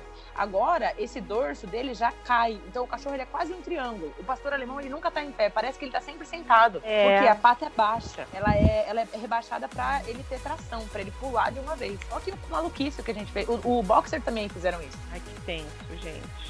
E toda vez que a gente tava doando algum cachorro lá, um bulldog francês, a gente falava, olha, todos foram diagnosticados com displasia, é, acho que nível 3 ou 1, eu não lembro qual que é o mais grave, se é o 3 ou se é o 1. Mas a gente avisava, olha, muito provavelmente você vai ter que operar as patas desse cachorro. Você sabe do custo que você vai ter? Sei. Quer adotar mesmo assim? Quero. Então toma aqui seu cachorro. É claro que Eu tem, muitas outras aqui, perguntas, Carol, né? ele realmente, né, ele fica, ele fica mais baixo, assim. Ele, a bundinha dele é mais, mais baixa, né? Caraca, que doente isso, meu. Doente. Aí o cachorro, ele voa, né? Ele voa mais rápido, assim, ele decola, É, né, tipo, mais rápido. Porque ele precisa, né, ter um, ser um, como é que chama? Como se fosse um, um caça. Ele é um caça dos, dos, dos cachorros. Caraca, que, que doentio. E, e a Flávia falou, né, amor? Eu, eu tinha esquecido de comentar. Eu vi esse filme, que era com o James Belushi, que é um ator que eu, eu acho que toda criança gostava, que ele fazia uns filmes mais, mais engraçados. E ele tinha um. Ele tinha um pastor alemão. Realmente era o K9. Caraca, deu até uma nostalgia. Não, aqui. isso aí. Não vou mentir. E ele é qual que muito a- fácil de treinar. Qual que é a parada do Pug? Porque a gente, aquela nossa entrevista ela vai sair, tá? Eu tô finalizando a edição, vai sair em breve, prometo. E eu achei um vídeo, porque pelos seus comentários lá, que mostra o Pug ele cai na piscina. Ele cai no... Gente, o- sério, o Pug cai numa piscina de criança. Não é uma piscina grande. eu- Não, não. Uma regã, uma regã. Se, se- o Pug é uma. Se você pegar aquela piscina que você enche na boca de, de, de, de ar, assim, e põe água no meio, e ele cair ali, ele vai. Ele vai embora. Ele, Ele, afunda, tipo. ele afunda. O Pug ele afunda e, o, e fica com as perninhas pra cima, também. É, ele vira uma pedrinha. A, a sensação que, que você tem é que ele vira uma pedrinha e ele vai direto pro, pro fundo. Morre. O cachorro morre. Se cair na piscina, morre. Tenso. Mano, Assim, é que- muito raro um pug que saia pra nadar. Porque o que acontece? Tem pug que cada vez mais é mais é, deformado. Se vocês olharem aí o crânio, o crânio de um pug, jogar na internet como que é o crânio de um pug, não parece um crânio de um bicho, um cachorro. Parece uma coisa que, Alien. que sofreu um acidente. Parece um alien. Mas, é, exatamente, assim, é tudo errado. O nariz tá errado. Até quando a gente vai castrar lá na ONG, é, quando vai entubar o cachorrinho, né, pra castrar, eu- a gente, eu digo as veterinárias, né? Quando vai entubar o cachorrinho, é, é muito mais difícil. Porque a boquinha dele tem que puxar de um jeito diferente. Pra elas conseguirem entubar, é completamente diferente de outros cachorros. Então é um cachorro até mais difícil de, de, de fazer procedimento cirúrgico, porque a gargantinha é diferente. Olha que loucura. Eu tô vendo a vista por baixo do crânio dele. É como se você visse assim a parte de baixo do cérebro, o céu da boca, o palato. E aí mostra que o que seriam os nossos dentes de trás, é, o perto do siso ali, galera, o dele é aberto, é totalmente aberto e depois volta a fechar. É como se fosse uma boca de um ser alienígena mesmo. É, é muito estranho, cara. que a gente, eu tô lembrando nossa, Esse cachorro, esse cachorro é o, cachorro, esse o nome cachorro da foi raça? alguma coisa que deu muito errado, alguém achou bonitinho e manteve. Como que é o nome da raça do Marley mesmo, gente? Ele não é, o É, Golden labrador. Retriever? Labrador, labrador, não, esse é o labrador. O Os labrador, e é um o São Bernardo. É, e, e, e o labrador dizer, e o São. Bernardo, eles têm o mesmo problema, que é a dilatação gástrica, que é onde o, o estômago deles se estende, um acúmulo grande de gases, e ele pode dilatar tanto, tanto, que o próprio estômago se torce. Lembra um que no, lembra que no, no, no filme do Marley, ele teve uma torção no estômago e por isso foi por isso que ele morreu lá e tal. O, o estômago dele vivia torcendo. Lembra? Ele ia pra baixo da árvore que doía. Uhum. É o mesmo problema que dá no São Bernardo, né? Acho que é, é, Fora que cachorro. a gente tem muito cachorro peludo aqui no Brasil, né? Que não faz o menor sentido se ter um cachorro, um São Bernardo no Brasil. Aí, vi- É. aí o cachorro fica tosado. Aí você tosa o cachorro. O Lulu da Pomerânia, Rafa, por exemplo, é um cachorro que, se você tosa, você pode dar um milhão de problemas de pele no cachorro. Você tá providenciando um problema de pele pro seu animal. Você tá criando um problema em casa quando você tosa. É, a Vendo gente fazia, a gente né? tinha a maquininha. Eu tosava, eu tosei várias vezes. Eu não, eu não sabia disso. E eu- isso eu percebia também, Carol. É, criava umas feridinhas na pele deles. Tem cachorro que criava não pode feridinha. Eu não que não sabia. É, deve ser isso, Yorkshire deve ser isso também. Aí a gente tratava as feridinhas e tal, mas assim, eu, eu acho, não sei, que no fim das contas era melhor pra eles, porque na Baixada Santista faz 30, 32 graus, faz essa temperatura. E pô, que eu saiba, o Yorkshire é um cachorro que veio de um condado chamado Yorkshire na, na Inglaterra. Inglaterra, gente, é 10 graus, Eu? sabe? No verão é 15, 20. A maior parte do tempo é mais A fresco. gente tem que ter o vira-lata amarelo brasileiro, galera. Com certeza. Cara, Caramelo. sim. Cachorro Exato. caramelo. O famoso caramelo, é isso que eu ia falar. O famoso caramelo. Não tem que ter animal. Gente, Não, pega da calma aí, gente. Vamos tirar primeiros da rua. Depois que resolver o problema, a gente não vai ter Ei, mais. É ei. O acordo é esse. Assim, o meu acordo é esse. Beleza, o salvou. Chihuahua, eu não sabia geral. que Pronto, agora não tem mais por que ter cachorro porque a gente resolveu o problema. O Até Chihuahua, lá vai o pegando, Chihuahua- vira-lata amarelo, meio esquisito, peludo lá sem o olho, sem uma pata. Que é sucesso. o Chihuahua, eu não sabia que ele tinha problema. Eu achava que ele era de boa, mas ele, ele tem hidrocefalia, né? Sim. Pesado. É, de, de de, de água no cérebro, não é isso? Quando, quando o cachorro tem hidrocefalia, ele não, ele não vive, né? Ele, ele é um cachorrinho deficiente mesmo. Você tem que, às vezes, até alimentar com seringa, vive de fralda e tal. Assim, eu dificilmente vejo algum bicho com hidrocefalia que tem uma vida perto de normal. Caraca. E o chihuahua E, tem aquela e, por exemplo, tem uma coisa cara, esquisita, né? Parece que saltou, sobrou alguma coisa, o olho foi pra fora pra poder ter É. espaço dentro da cabeça, né? tipo isso. Um- uma coisa que é muito bizarra também, que não se fala, não se fala, mas acontece muito. E teve um artista famoso aí, que eu não sei se fala o nome ou não, que meio que Fala, que promoveu isso num, num momento. Luciano Huck. Luciano Huck promoveu isso em um dado momento, que eu acho um absurdo. Eu, eu nunca tive nada contra o cara também, depois disso eu fiquei meio. ah, é. Tem uma coisa que chama Merle. Merle, vocês ouviram falar em Merle? É um cachorro que quando ele fica. Não é uma raça, é uma, uma, uma mutação genética, não sei. Quando o cachorro cruza com esse gene Merle, ele fica cinza, ele pega umas cores meio esquisitas. Então, quando o cachorro tem um olho azul e um olho preto, e aí ele tem uma parte do pelo que é cinza, meio manchado, também chamam de Harley. Não, não é só a heterocromia, mas assim, ela, ela mexe no olho e no pelo. A heterocromia é só quando é no olho, um olho diferente do outro. Então, se você pesquisar no Google, você vai ver um monte de cachorro meio cinza, com uma cor bem específica, que vocês já devem ter visto na rua, principalmente em Border Collie e Salsichinha, né? Que é o Tekel da o que, que acontece? Esse eu cachorro. Não, não, mas o Border Collie sim. Peraí, E sal- já viu, né? salsichinha não Amor, é eu o bacê, gente? É, é o Bacê. Amor, eu nunca vi Bacê Não, cinza, é, não. não é. O bacê é um grandão. As pessoas confundem. O bacê com salsicha. O bacê é uma coisa gigante com a orelha que arrasta no chão, que era o cachorro do Sherlock Holmes. E? Hound. Ah, Esse é o salsichão. nossa. Ô, amor, como que é o nome da, da, da raça do cachorro da minha prima, da Jéssica? Que é cinza? É Pitbull. Van Mairanner. Não, Não? é Pitbull. Como chama? Da Jéssica? É, não é Pitbull. É Pitbull aquele cachorro. É outra raça. Ah, eu não sei então. Eu não sei que espécie de cachorro. Ai, Nossa, meu Deus pra céu. mim, aquele monstro é um Pitbull. Deve ser um American Staffordshire Terrier. Porque tem muito American Staffordshire cinza. Ele é todo cinza, né? O pelo cinza, o olho cinza, o nariz cinza. Ai, ele é lindo, enfim. Deixa eu ver aqui. Star. Nossa, olha o nome do cachorro. O cachorro ele já é status, né? American Staffordshire. Staffordshire Terrier. Mano, eu, eu, eu quero ter um cachorro já pronto. Onde é que eu compro ele? Pronto. Olha, Mano. malcriação. Mas é sério, gente, apela muito pro egg. E o cachorro é bolado. Qual é um cara que é da musculação que não vai ter que querer ter um Uh, cachorro pois bolado então, do lado? Muita gente de academia Muita pega gente. cachorro grande pra combinar. Que aí a gente volta no negócio de combinar. A pessoa que quer combinar com o cachorro dele. Bizarra. Ah, E dá meu- licença. Tá, mas voltando rápido, voltando É esse no negócio mesmo. do Merle aqui, só pra não deixar passar. Então muda, então muda aquela raça lá que parece com o Snoop Dogg e já põe o nome, né? Cachorro e Snoop Dogg. Okay. Uma delícia. É, que nem a Leste, né? Virou Leste. Mas deixa eu voltar rapidinho no negócio do Luciano Huck aqui, ó. O que acontece? Esse gene Merle aí, que o cachorro nasce lindo, lindo, o cachorro fica muito bonito, eu não vou negar. O que acontece? Ele nasce um na ninhada. Se você cruzar Merle com Merle, dá Merle, obviamente. Porque é tipo. O gene. Você vai ter- é, Azinho, azinho, com azinho.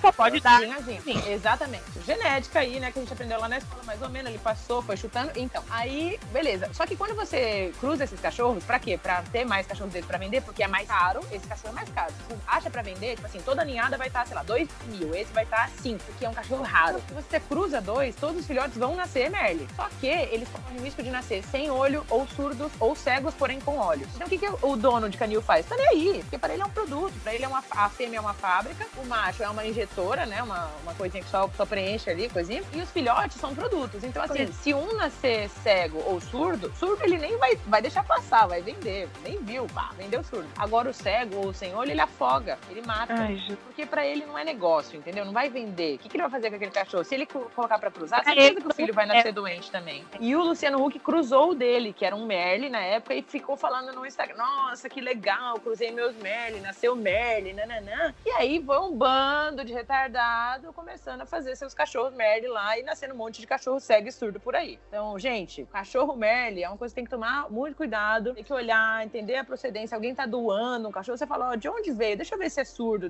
Se vocês virem alguém doando um cachorro com esse perfilzinho, vai atrás, porque alguma coisa não cheira bem. Isso é uma dica Bacana. de ouro aí. Bacana, isso mesmo. Mesmo doando, tá? Mesmo doando. Eu não tinha o menor conhecimento sobre isso, eu nunca tinha nem ouvido falar sobre Merle. Tá vendo? É muito importante, gente, a gente passar a informação. A gente gravando aqui o podcast, passando informação pra vocês e aprendendo junto, cara. Eu não fazia a menor ideia, eu nunca nem tinha ouvido falar de Merle. Valeu, Carol. Tá, tamo aí. Falando mais sobre estatísticas, né? 400 são as raças de cachorros que existem, todas originadas do lobo. Há 300 doenças genéticas causadas por cruzamentos forçados. 90% dos collies sofrem de uma anomalia nos olhos que envolve o nervo óptico e a retina. 55% dos Rottweilers sofrem de displasia no cotovelo, que deixa as juntas inchadas e pode deixar o animal manco. 34% dos Beagles sofrem de inflamações nas artérias. De acordo com uma pesquisa da Churchill Insurance, seguradora inglesa, esse é o custo anual com veterinários e remédios. Vamos lá. Por raça, vira-latas, 1.200, acho que dólares, né? Labrador, 1.550 dólares. Rottweiler, 2.400 dólares. Bulldog, não tem especificação se inglês ou francês, deve ser os dois, 3.700 dólares. Dog alemão, 5.300 dólares. Deve ser inglês lá. A pesquisa foi em inglês, acho que eles devem ter puxado a sardinha pro cachorro deles. É, eu, eu, eu não sei. Eu, é- é- essa, essas informações aqui veio da, da Super Abril Ciência, né? Conheça as doenças mais comuns de cada raça de cachorro. E eu sei, eu acredito que seja muito mais, na verdade, né? Esse é um valor médio, mas E olha que maluco, por que, que eles fazem essas pesquisas? Pra pessoa que tá querendo ter um cachorro, pesquisar quanto ela vai gastar com o produto, com o brinquedinho novo dela ali. Então, putz, eu, eu acho dog alemão bonito, mas todo ano 5 mil dólares é melhor ter um peixe. Ou sei lá, é melhor ter um, um Lulu, que é mais barato. É, é pra isso, né? Pesquisa no fundo é pra, pra ver quem quer gastar mais ou menos com o cachorro e escolher melhor a raça. Aqui Muito no. Brasil, aqui no Brasil a gente tá falando de um gasto médio mensal aí que vai de 17 até 425 reais por mês, né? Caraca, isso é pesado, hein? O salário mínimo tá quanto? Tá mil reais hoje? 1.100, eu acho. muita gente falou sobre, pe sobre gato, né? Cachorro. Mas, cara, peixe, passarinho, cara, passarinho, mano, sério. Ó, eu, eu tenho que contar uma história, assim, tipo, eu tenho muito desejo. E, é, é, eu tenho, infelizmente, esse meu vizinho não ouve o podcast. É, já, é um, já, é um, já é uma pessoa idosa, mas ele coleciona passarinho, cara. E a, a esposa dele é minha manicure. Eu vou lá e toda vez que eu vou lá, eu tenho uma vontade tão imensa de abrir todas aquelas gaiolas. Eu fiz isso já. Isso que você tem vontade, eu fiz isso. Eu tinha, eu tinha 14 anos, pesava 55 quilos com 1,84, então imaginem. E aí eu tava no, num sítio da, de uma família na época e eu tava andando de bike. Eu sempre fiz atividade física, adorava andar de bicicleta, ficava que nem louco andando. E era estrada de terra, assim, a bike tinha dupla suspensão, era bem legal. E, eu- e aí eu vi, eu vi o passarinho na gaiola. É- é- não era uma gaiola, na verdade, era uma armadilha pra prender, pra pegar, saca? Tipo, o passarinho entrou ali, coitado, se fudeu. Aí eu, meu, eu falei, foda-se, eu não vou deixar isso acontecer. Eu fui lá e estourei a gaiola inteira, arrebentei. Não com os meus braços fortes de 50 quilos, eu peguei pedra pra quebrar porque eu não conseguia arrebentar a gaiola. E aí passou um tempo, assim, eles acabaram me encontrando e, tipo, ficaram assim. Tinha, tinha a casa, a casa ficava afastada da porteira, e eles ficaram umas 4 horas na porteira. Vem aqui, vem aqui que a gente quer conversar com você. Vou "Não te dizer que eu, não." eu invejo, eu invejo. entra aí, que aí se entrar a gente pode mandar bala, né? E tinha espingarda, tinha os bagulho em casa. Eu falei, não, entra aí, entra aí que a gente vê. Aí eu não vou não. Aí ficou nessa, nessa e depois, beleza, passou. Não aconteceu nada, mas aí um passarinho eu salvei, pelo menos. E, ó, gente, É muito, vou é muito maluco como a gente tem tomar essa cuidado. sensação com o passarinho, né? O passarinho é o que tem isso, claro, pra muita gente. Muita gente, eu vejo até a pessoa que tem o cachorro, que comprou o cachorro, ela vê o passarinho, tem gente que, que percebe o, o erro ali. Porque o passarinho tem asa. E aí fala, ai meu Deus, passarinho, coitado. O passarinho não pode viver na gaiola porque ele não tá fazendo a função dele, que é voar, sei lá, que é viver a vida dele, né? A função É, do isso aí. passarinho. E aí, com cachorro e gato, acho que a gente até teve essa conversa um, um dia, assim, meio rápido, né, Rafa? Tipo, e o gato que quer subir na árvore, quer arranhar uma, uma madeira, É, lá, em algum é. lugar aí, a gente tá, tá Eu tenho uma proibindo também. visão assim meio. Eu não sei se é holística o termo, mas eu tenho uma visão assim meio desse, do mundo astral das coisas, sabe? Dos signos e tal. E eu acho que assim, quando a gente não tá aqui na realidade, aqui nos- nas quatro dimensões, quando a gente ainda é um espírito e tá lá em cima olhando os jogos disponíveis que tem lá o jogo Terra, a gente olha aqui e fala, pô, eu vou escolher esse personagem aqui, esse avatar, porque aí eu vou poder fazer as coisas que o avatar faz. Então assim, se eu fosse. Se eu tivesse lá no console pra escolher o jogo e eu olhasse um gato, eu ia falar, caralho, gato consegue cair de altas al- alturas, é rápido pra caramba, é ágil, a pata dele é foda, é fofinho. Gato é animal, curti gato. Se eu escolhi ser gato e eu desci aqui na Terra, eu quero ter experiência de gato, gato, mano, gato escala a parede, gato cai de altura alta, não acontece nada às vezes. Às vezes ele quebra o queixinho, tadinho. Mas enfim, ele é um bicho que tem umas habilidades assim inacreditáveis. Mano, se os nossos gatos de casa tivessem mais 10 quilos de peso, não dava pra ser um pet, que ele conseguia matar a gente de tão foda que ele é. Gato é um Aliás, bicho gente, gato, vocês já viram? Aí a gente vai e prende ele num apartamento durante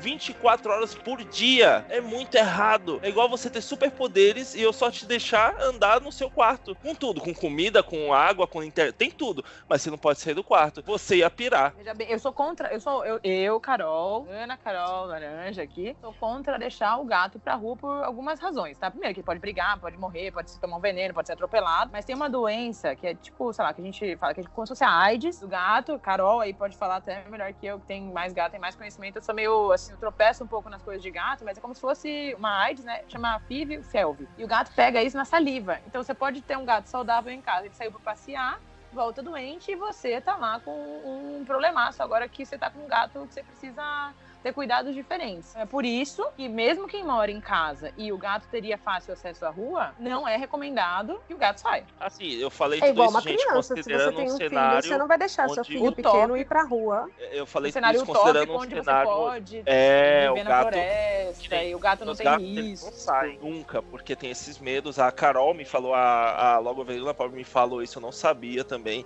que tem um problema de misturar com outros gatos da rua, então isso não acontece. Mas eu falo no cenário perfeito, de tipo, de Claro. ah, se você soltar o gato, ele não vai ser atropelado na rua. Aqui não é o nosso Sim. caso, claramente. Então é, É. é isso. É É igual como filho. Se você seria tem um a vida pequeno, do gato. É como seria a vida do gato se a gente não explorasse eles, né? É como o Rafa falou, se ele escolheu vir no corpo de gato tal, pra essa dimensão, e aí ele, eh, na vida real, ele quando ele viu lá, escolheu, né, no, no catálogo de avatares, eu quero vir como gato pra fazer isso, isso e isso. É o mundo que deveria ser, né? Como a gente falou nos princípios do veganismo, né?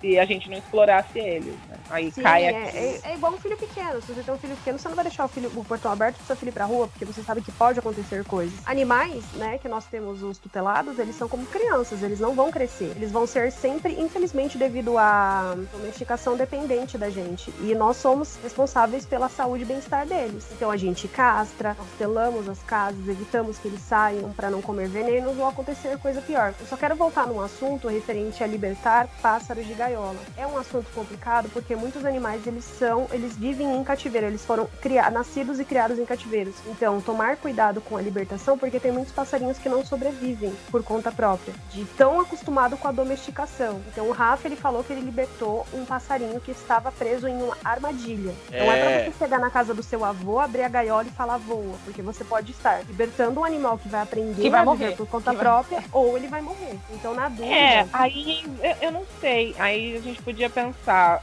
é, é, o passarinho, ele sabe voar. Independente de ele ficar 10 anos na gaiola, se você soltar, ele sabe. Ele ainda sabe voar. Ele vai em busca do, do, do, do bando, de um bando. Ele encontra mas um ele outro não bando. sabe se defender. Ele não sabe É, que é ele é meio mongo, lá. gente. Ele não sabe É que igual é você pegar- ele não sabe o que é comida. Cara, mas comida aí ele tá vai pote. aprender. É igual Ele você vai- criar um vai- adolescente num apartamento a vida inteira e aí quando ele fizer 14 anos ser jogado no ensino médio da escola pública. Ó, eu não sei. Eu, eu vou pensar por. eu- Eu me boto no lugar. Eu prefiro que me dê a liberdade e eu tenha a escolha de, de ir embora e, e viver. E mesmo que eu viva uma semana, eu vivi na liberdade. Eu voei, cara. Eu, eu, nasci pra isso. Eu não- ele não voa nunca dentro da gaiola. Ele não voa, ele não consegue bater. Dar duas batidas de asa dentro É. da gaiola. Então, Eu mas ele não acho sabe se defender, ele não sabe o que é a, a- o que é o predador, o que é a presa. Eu Então, prefiro é, uma semana de liberdade e morrer do que eu viver o resto da vida preso. É a mesma coisa, ó. Você, Ô, você Flávia, quer morrer a gente não percebe. agora ou você quer, você quer prisão, prisão per- perpétua? Perpétua. ah, nem poder. Mas olha, eu não sei se vocês lembram de um caso que ficou também famoso recente de novo, né? Eu sempre falo da Luísa Mel, porque assim, eu acho que ela é uma pessoa realmente que ajuda muito os bichos, as pessoas têm que conhecer mais o trabalho dela, têm que conhecer o tanto que ela faz. Gente, é uma ONG que pode confiar cegamente, todos os valores estão abertos, vocês entrarem no site, vocês conseguem ver tudo. Pode doar dinheiro à vontade, tô puxando a sardinha mesmo, porque eles fazem tudo pelos bichos. Eu não sei se vocês lembram no Peraí, caso da Rovena, que era uma ursa. Peraí, rapidinho. lembro. É que nós não falamos abertamente aqui, a Carol ela se apresentou, né? Mas ela não falou ah, que ela, ela é, não tava na gravação. Né? Ela tem falado aqui que ela, ela é voluntária na ONG, na ONG, na ONG, mas a, a ONG a que ela se refere é o Instituto Luísa Mel. A Carol, ela tá lá há 11 anos, é isso, Carol? Eu tô com a Luísa tem 6. A, a Luísa... voluntária da Luísa ah, tá. Mel há 6 anos. Há 6 mas anos. Mas eu sou voluntária há 11. Ela é voluntária em ONGs há 11 e no Instituto Luísa Mel há 6 anos. Então ela conhece tudo que acontece lá dentro. Então ela tem propriedade para dizer, para você realmente acreditar no trabalho da Luísa, que é um trabalho muito sério, galera. Se Pode falar, Carol. Se vocês não quiserem acreditar em mim, tá tudo bem, mas vão atrás, vocês vão perceber que a opinião de vocês não vai ser diferente da minha. Vai atrás, pode fuçar, pode chafurdar ali, o que vocês quiserem é, fazer. É tem uma galera. É um mega que, trabalho. Tem uma galera que critica ela assim por causa do jeito dela. Eu já vi muito. Ai, mas parece que é fake e tal. Tipo, mano, ah, parece que é fake, mas você já viu o trampo que a mina faz? Mesmo você já, você já viu um cachorro com bicheira? Você já chegou e viu um cachorro chorando de dor é, cortado no meio da linha de um trem? Você não viu. Você não sabe como Isso que é. Você não sabe. E, e, e, o que ela sente ali, o que ela chora ali. Você vai, vai falar que é forçado, caralho. Se ela não gostasse, se ela não quisesse salvar, se ela não tivesse tanto amor pelos animais, ela não acordava três da madrugada, quatro, tá lá deitada quentinha de, com o marido dela, de conchinha. Aí ligam pra ela dizendo que tem um animal preso num bueiro, porra. E ela levanta e é, vai. Mano, e vamos lembrar que ela já é rica, né? Leva agora. Agora ela já é rica. Chão, ela vocês viram a tá escada do gatinho? que ela quebrou o chão, que chamou a prefeitura, Sim, quebrou, quebrou o chão para tirar um gato do bueiro. Sim, sensação de. O que faz chorar é sensação de impotência. Toda vez que você olha uma coisa que você não consegue mudar, que você, você fica com aquilo ali, no, sabe, na garganta, que você fala, meu Deus, eu não consigo fazer nada com aquele passarinho na casa daquele cara. A sensação de impotência dá vontade de chorar violenta. Não, e gente, assim, um bagulho que pesa muito para as pessoas entenderem a, a, real disso é, gente, porque assim, o ideal das pessoas é ser rica. Ela já é rica. Ela podia estar tá em Paris coçando, viajando, me enchendo na como cara. Descargou, ela... Como é que descargou? Ela podia estar tá fazendo qualquer merda. Ela poderia estar tá surfando, ela poderia estar. Ela poderia estar viajando ao redor do mundo seguindo o verão, por exemplo. Mas não, ela escolhe ir nos rolês, ir lá, que nem teve o bagulho, Carol, teve aquela parada que você participou lá de um milhão de cachorros que vocês salvaram, que foi o carnaval. 1707. Mano, sabe? 1707, no carnaval do ano passado. Eles fazem isso, gente, essa galera faz isso por escolha. Por escolha, não tem um prêmio, não tem uma loteria. Então, assim, criticar uma pessoa dessa é, tem uma desconexão com a realidade muito grande. Às e vezes não a gente só a Luísa tá Mel, em feira de cara, eu vejo e... muitos outros Pode falar, falar, Carol.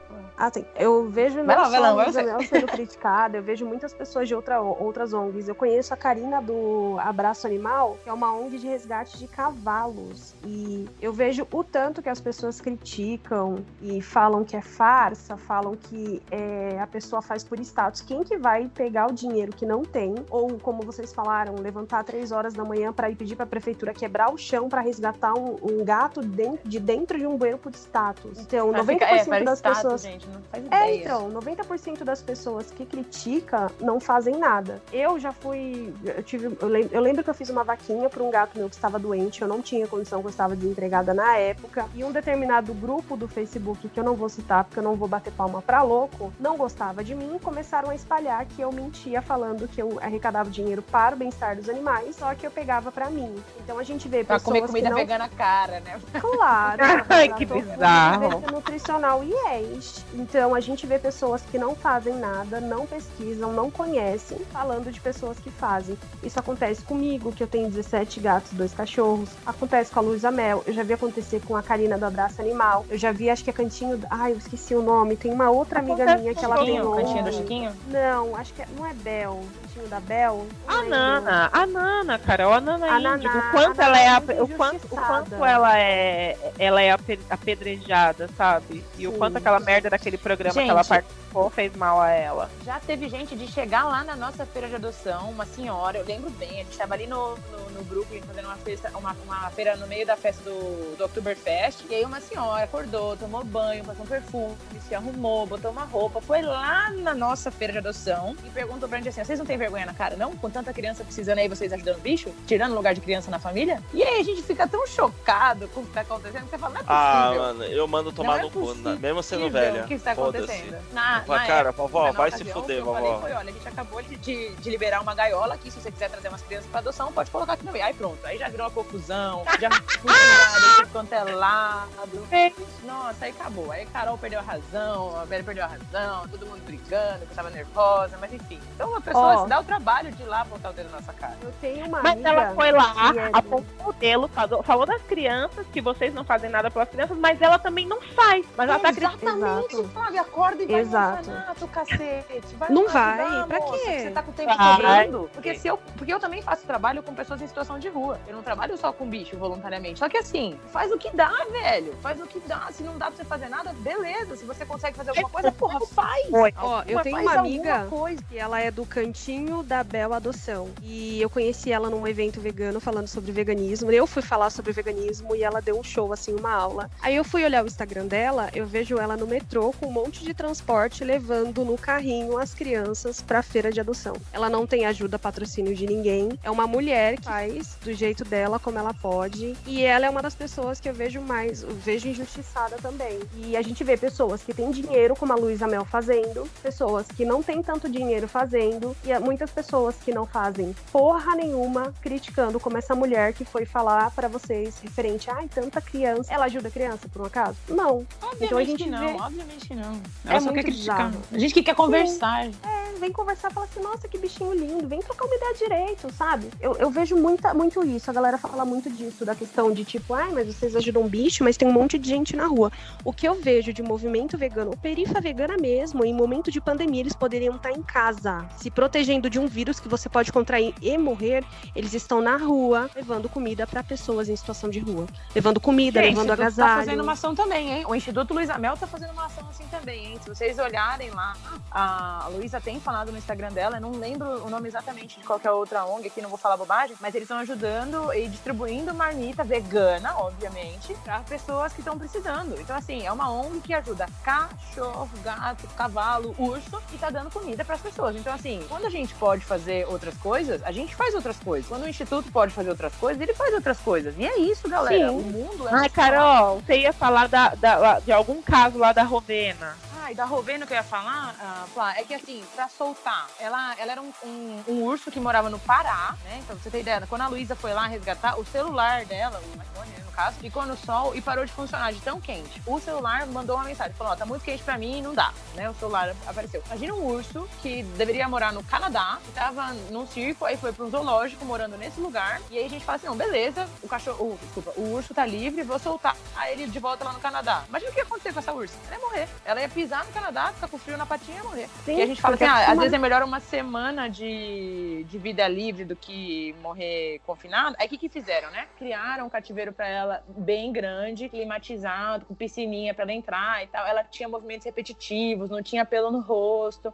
E ela foi melhorando, cresceu o pelo, entrava sozinha na piscina, foi ficando, é, assim... Mais Independente. Se sentia independente, exatamente. Só que aí ela teve uma doença, ela foi diagnosticada com câncer, na verdade, e morreu. Mas assim, morreu feliz, né? Seria o mais livre que ela conseguiria ser. Não é o, o livre voltando Sim. pra natureza, mas ela, ela tinha um- uma gaiola grande, né? Era um espaço bem grande que fizeram pra ela, com piscina, com lado de dentro climatizado, com frutinha fresca todo dia. Então, assim, não é a melhor realidade do mundo? Não é, não tenho dúvida. Tal qual os nossos bichos dentro de casa também não estão na melhor, na melhor realidade. Mas é a melhor que a gente pode dar, é a melhor que eles têm nesse momento. É uma coisa que eu falo muito é que eu tutelo animais para eles não morrerem de fome ou na mão de humanos e luto para que outros animais não sejam domesticados, tanto é, outras espécies quanto conscientizar as pessoas de que nós tutelamos os animais porque eles já são domesticados e na rua eles podem sofrer com fome, frio e maus tratos vindo de humanos. Eu não tenho 17 gatos porque eu acho top, eu acho legal, é status chegar no lugar, oi, tudo bem? né? Eu sou, É. ah, eu tenho um gato de cada cor. Ai, eu preciso agora de um gato de um, um olho de cada cor. Não, gente, não O é que isso. acontece, gente? Eles já estão ali. Então não tem o que fazer. Você não vai, ai, vamos exterminar. Não. Eles já existem, já é uma vidinha ali que tá precisando claramente de ajuda. Então não- a gente não pode virar as costas. A gente No é. nosso caso, É, né? Que estamos é. falando quem tá adotando o bicho. Porque é Ah, é sim. justamente o contrário de quem quer um cachorro específico. Aí não. Aí aquele cachorro tá sendo criado pra você. Ele tá sendo fabricado pra você. Então o que, que eu vou Literalmente, fazer? Literalmente, fabricar. produção em, em, um monte de fêmea que tá. E aí, Rafa, entrando no resgate dos 1700 que você comentou, que é um, um absurdo, que foi uma, uma, maluquice lá que aconteceu. Você vê cachorra que, que ali, filhotinho no primeiro cio, já tá prenha. E cachorra que tá ali com seus 15 anos, não tem um dente na boca, o, o olho com um glaucoma violento ali, prenha. Pra quê? Pra você ter filhote padrãozinho, bonitinho, Lulu da Pomerânia em casa. Ô, Carol, fala pra gente, já passei 16 anos tiveram diversos casos, né? Muitos que foram divulgados, extremamente divulgados em todo tipo de mídia, é, sobre a realidade dos criadores e o trabalho né, relacionado do Instituto. Foram Quando vocês grandes casos. Invadem criadores e tal. O, como é que funciona? Essa indústria horrorosa? O que, que vocês viram lá dentro? Como é que eram os procedimentos? Detalha um pouco isso pra gente. Vou, vou detalhar. Foram três grandes casos, né, que aconteceram. Foi um do 135, que foi o que, que a galera teve mais acesso ao problemão, que era a, a fábrica de filhote, né, que tinha muito maltês, lhasa, era- é, esses cachorros de agora, né, o cachorro da, da moda, de novo. Tô falando assim, vocês entendem que eu tô falando assim pelo, pelo Hum. a forma de falar, né? É, e aí, o, o que que eles faziam? Você via que o cachorro não tinha cuidado nenhum, mas ela tava ali prenha, eles não dão banho, eles não, eles não se importam com esses cachorros, porque ela é um produto pra eles, né? Ela é uma matriz. Como que eles fazem pra essa matriz cruzar? Porque você entende que aquela cachorra, né? Aquela fêmea tá sob estresse, ela não quer mais cruzar com o macho. Quando ela pega a cio de novo, quando ela entra no cio, uma coisa que ela não quer fazer é ter filhote na barriga dela de novo. Então o que ela faz? Ela morde o macho, ela vai arrancar a cabeça do macho. Então o que que eles fazem? Eles prendem essas fêmeas em máquinas de cruza. Que são, imagina, pra colocar na cabeça de vocês aí, sem vocês terem que pesquisar, tá? Lembra da guilhotina?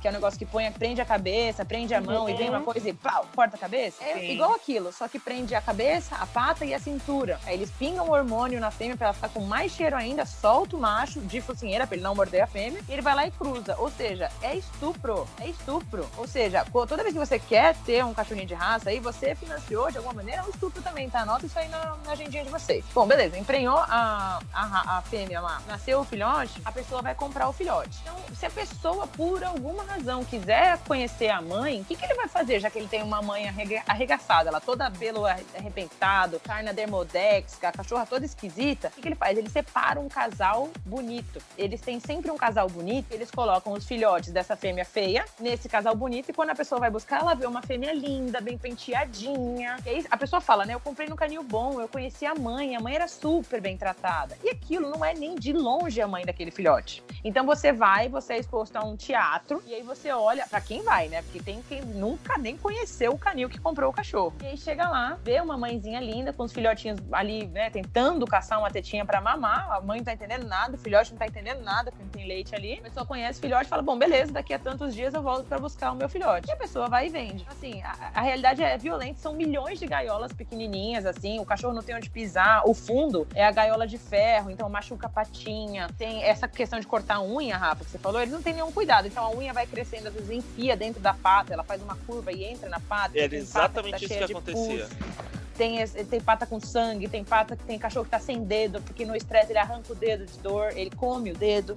Eu tenho foto aqui, tenho vídeo de cachorro sem dedo que arrancou por estresse. Então, assim, e, e, mui- e uma coisa que é absurda: eles não querem pagar a veterinária, eles não querem ter esse custo pra, pra linha de produção deles. Então, o que eles fazem? Às vezes, as pessoas que não são veterinárias, nessas puppy, puppy mills, né, que a gente chama, né, que é essa fazenda de filhote, eles mesmos eh, são as pessoas que operam os cachorros. Então, eles vão lá, fazem cesárea, fecha de qualquer jeito. Tem cadela que é fechada, né? Com útero pra fora. Então fica em dor extrema. Fecha errado ali, ou tem uma hemorragia, a cachorra morre e ele joga fora, descarta, né? Nesse, nesse resgate grande que a gente fez em 1707, tinha até incinerador. Gente, é, é, é um business, né? É o que não existe, não pode, cara. Se você quer um amor, tal, adota. Quando você tá botando dinheiro, é business. Aí, meu amigo, a mercadoria toma no cu. Já viu Tem alguém um- se preocupar um- com mercadoria? Tem um ponto, Rafa, só que a gente tem que tomar cuidado dessa questão do valor, que cai muito nas costas de várias ONGs, principalmente ONGs menores. E tem ONG que fala assim, ó, eu tô cobrando uma taxinha pra você me ajudar, porque eu tenho mais 400 cachorros lá e eu vivo de doação. Então tem gente, tem ONG, né, que cobra 70 reais, 150 reais de taxa de adoção, que eles falam. E eu acho que é importante a gente falar disso, porque tem gente que confunde as coisas. Então fala assim, ah, eu não tô, eu não tô doando, eu não tô, desculpa, adotando, eu tô comprando o cachorro. Eu falo, peraí, peraí. A ONG pegou o cachorro,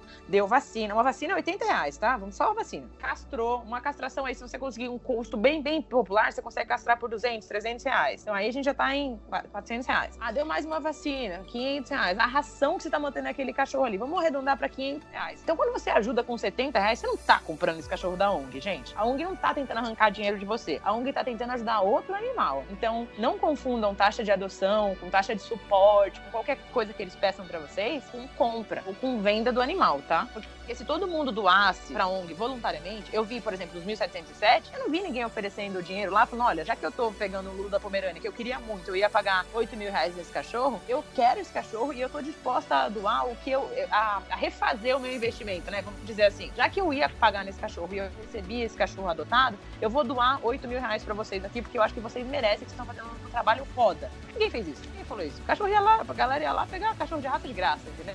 Então, tinha briga. A gente, a gente falava pra galera né, que não podia é, se jogar no chão, na lama, como se fosse caçar o porco. A gente tentando pegar o cachorro pulando no chão. Quando a gente abria na ONG pra eles conhecerem os cachorros, eles verem qual que eles iam querer adotar, né? Porque você tem que ter uma relação, você tem que se apaixonar. E aí o pessoal tentava pegar o cachorro e agachava assim, o cachorro corria, a pessoa se jogava no chão. Parecia que a gente tava, tava lidando com os animais, os adotantes, às vezes.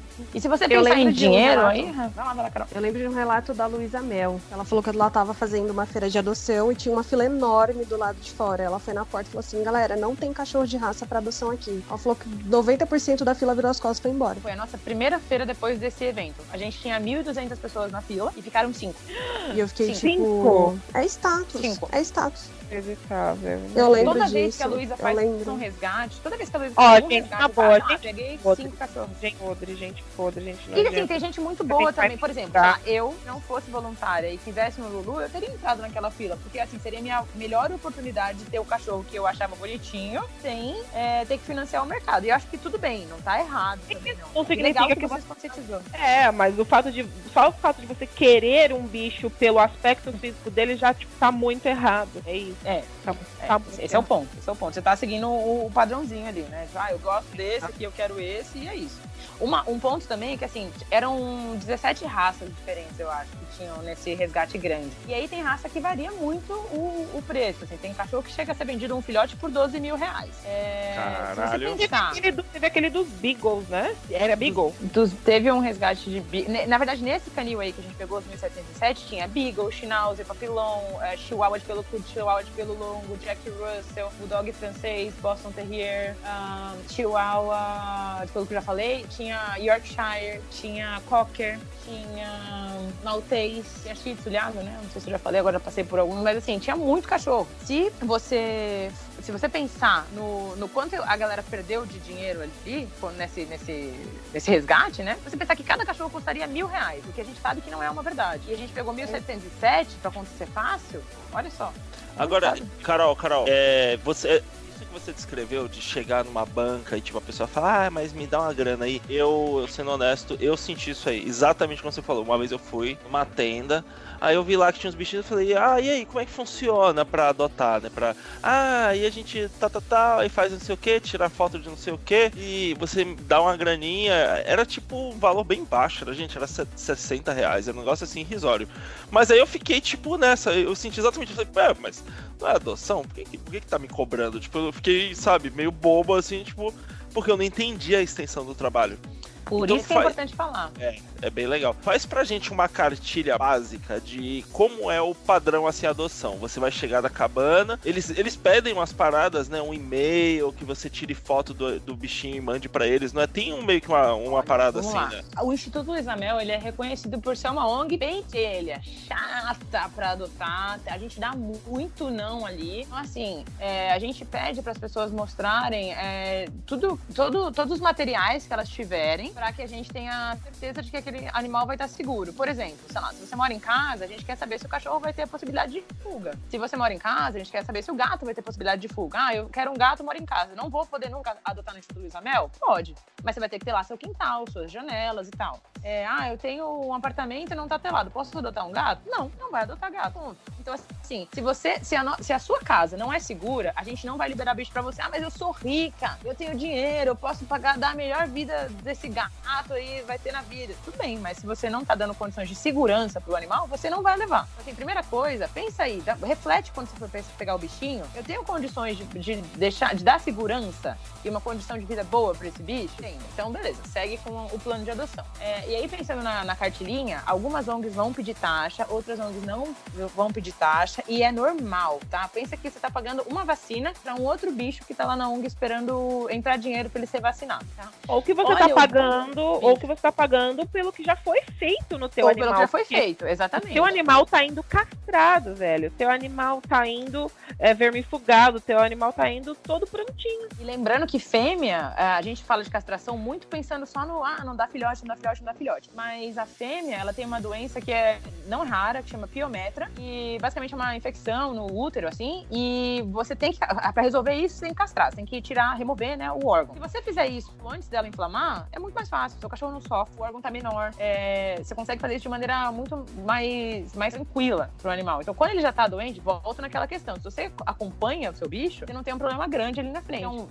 castrar também evita doenças, tá? Tanto pro macho quanto pra fêmea. Essa piometra é, uma coisa bem comum. É, enfim, entende ali o bicho e, e, principalmente, gente, não vai, não vai adotar cachorro pensando assim, ó, eu quero um cachorro pequeno, marrom, assim, assim, assado. Porque, assim, às vezes o tamanho do cachorro não é o ponto para adotar. Você precisa de um perfil. Ah, eu sou uma pessoa super tranquila, eu fico em casa o dia inteiro, dou uma volta na praça uma vez por dia e tal. Você precisa de um cachorro calmo, amigo. Você não precisa de um cachorro pequeno. Ah, eu sou super ativa, eu vim pra cima e pra baixo. Nananana. Você precisa de um cachorro que te acompanhe, se você quiser esse cachorro pra te acompanhar. Eu chego em casa super elétrico, eu quero brincar, eu quero correr na rua. Pega o cachorro que vai conseguir acompanhar você no seu Cooper ali, sei lá. Porque assim, tem gente que quer cachorrinho pequeno e aí pega o quê? Pega o tacho, pega o Tasmania. O cachorro gira, come o rodapé, come o sofá, come a sua cara. E aí você fala, puta, peguei um cachorrinho pequeno que é um mega problemão pra mim. Então, sempre que você for pensar em adotar, fala o que você quer e não quem você quer. Porque aí as pessoas que estão lá pra te ajudar, os voluntários, conhecem os cachorros e vão te dar as opções e vão fazer muito mais sentido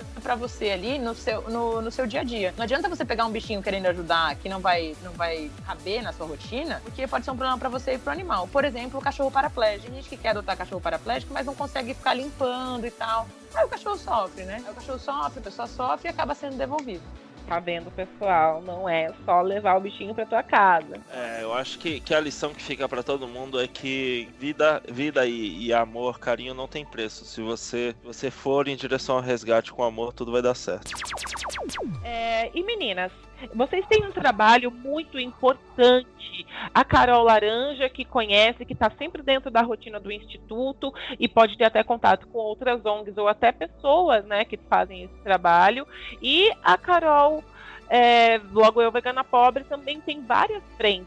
É, meninas, vocês querem deixar algum recado, falar alguma coisa? Eu atualmente estou com uma parceria com o Ateliê Veg e o Abraço Animal, que é a ONG de uma amiga minha que faz resgate de cavalo. Atualmente ela resgatou uma égua prenha, que a bicha tá a coisa mais linda do mundo, gente. Meu Deus do céu, aquela barriga maravilhosa, que foi abandonada, né? A própria sorte.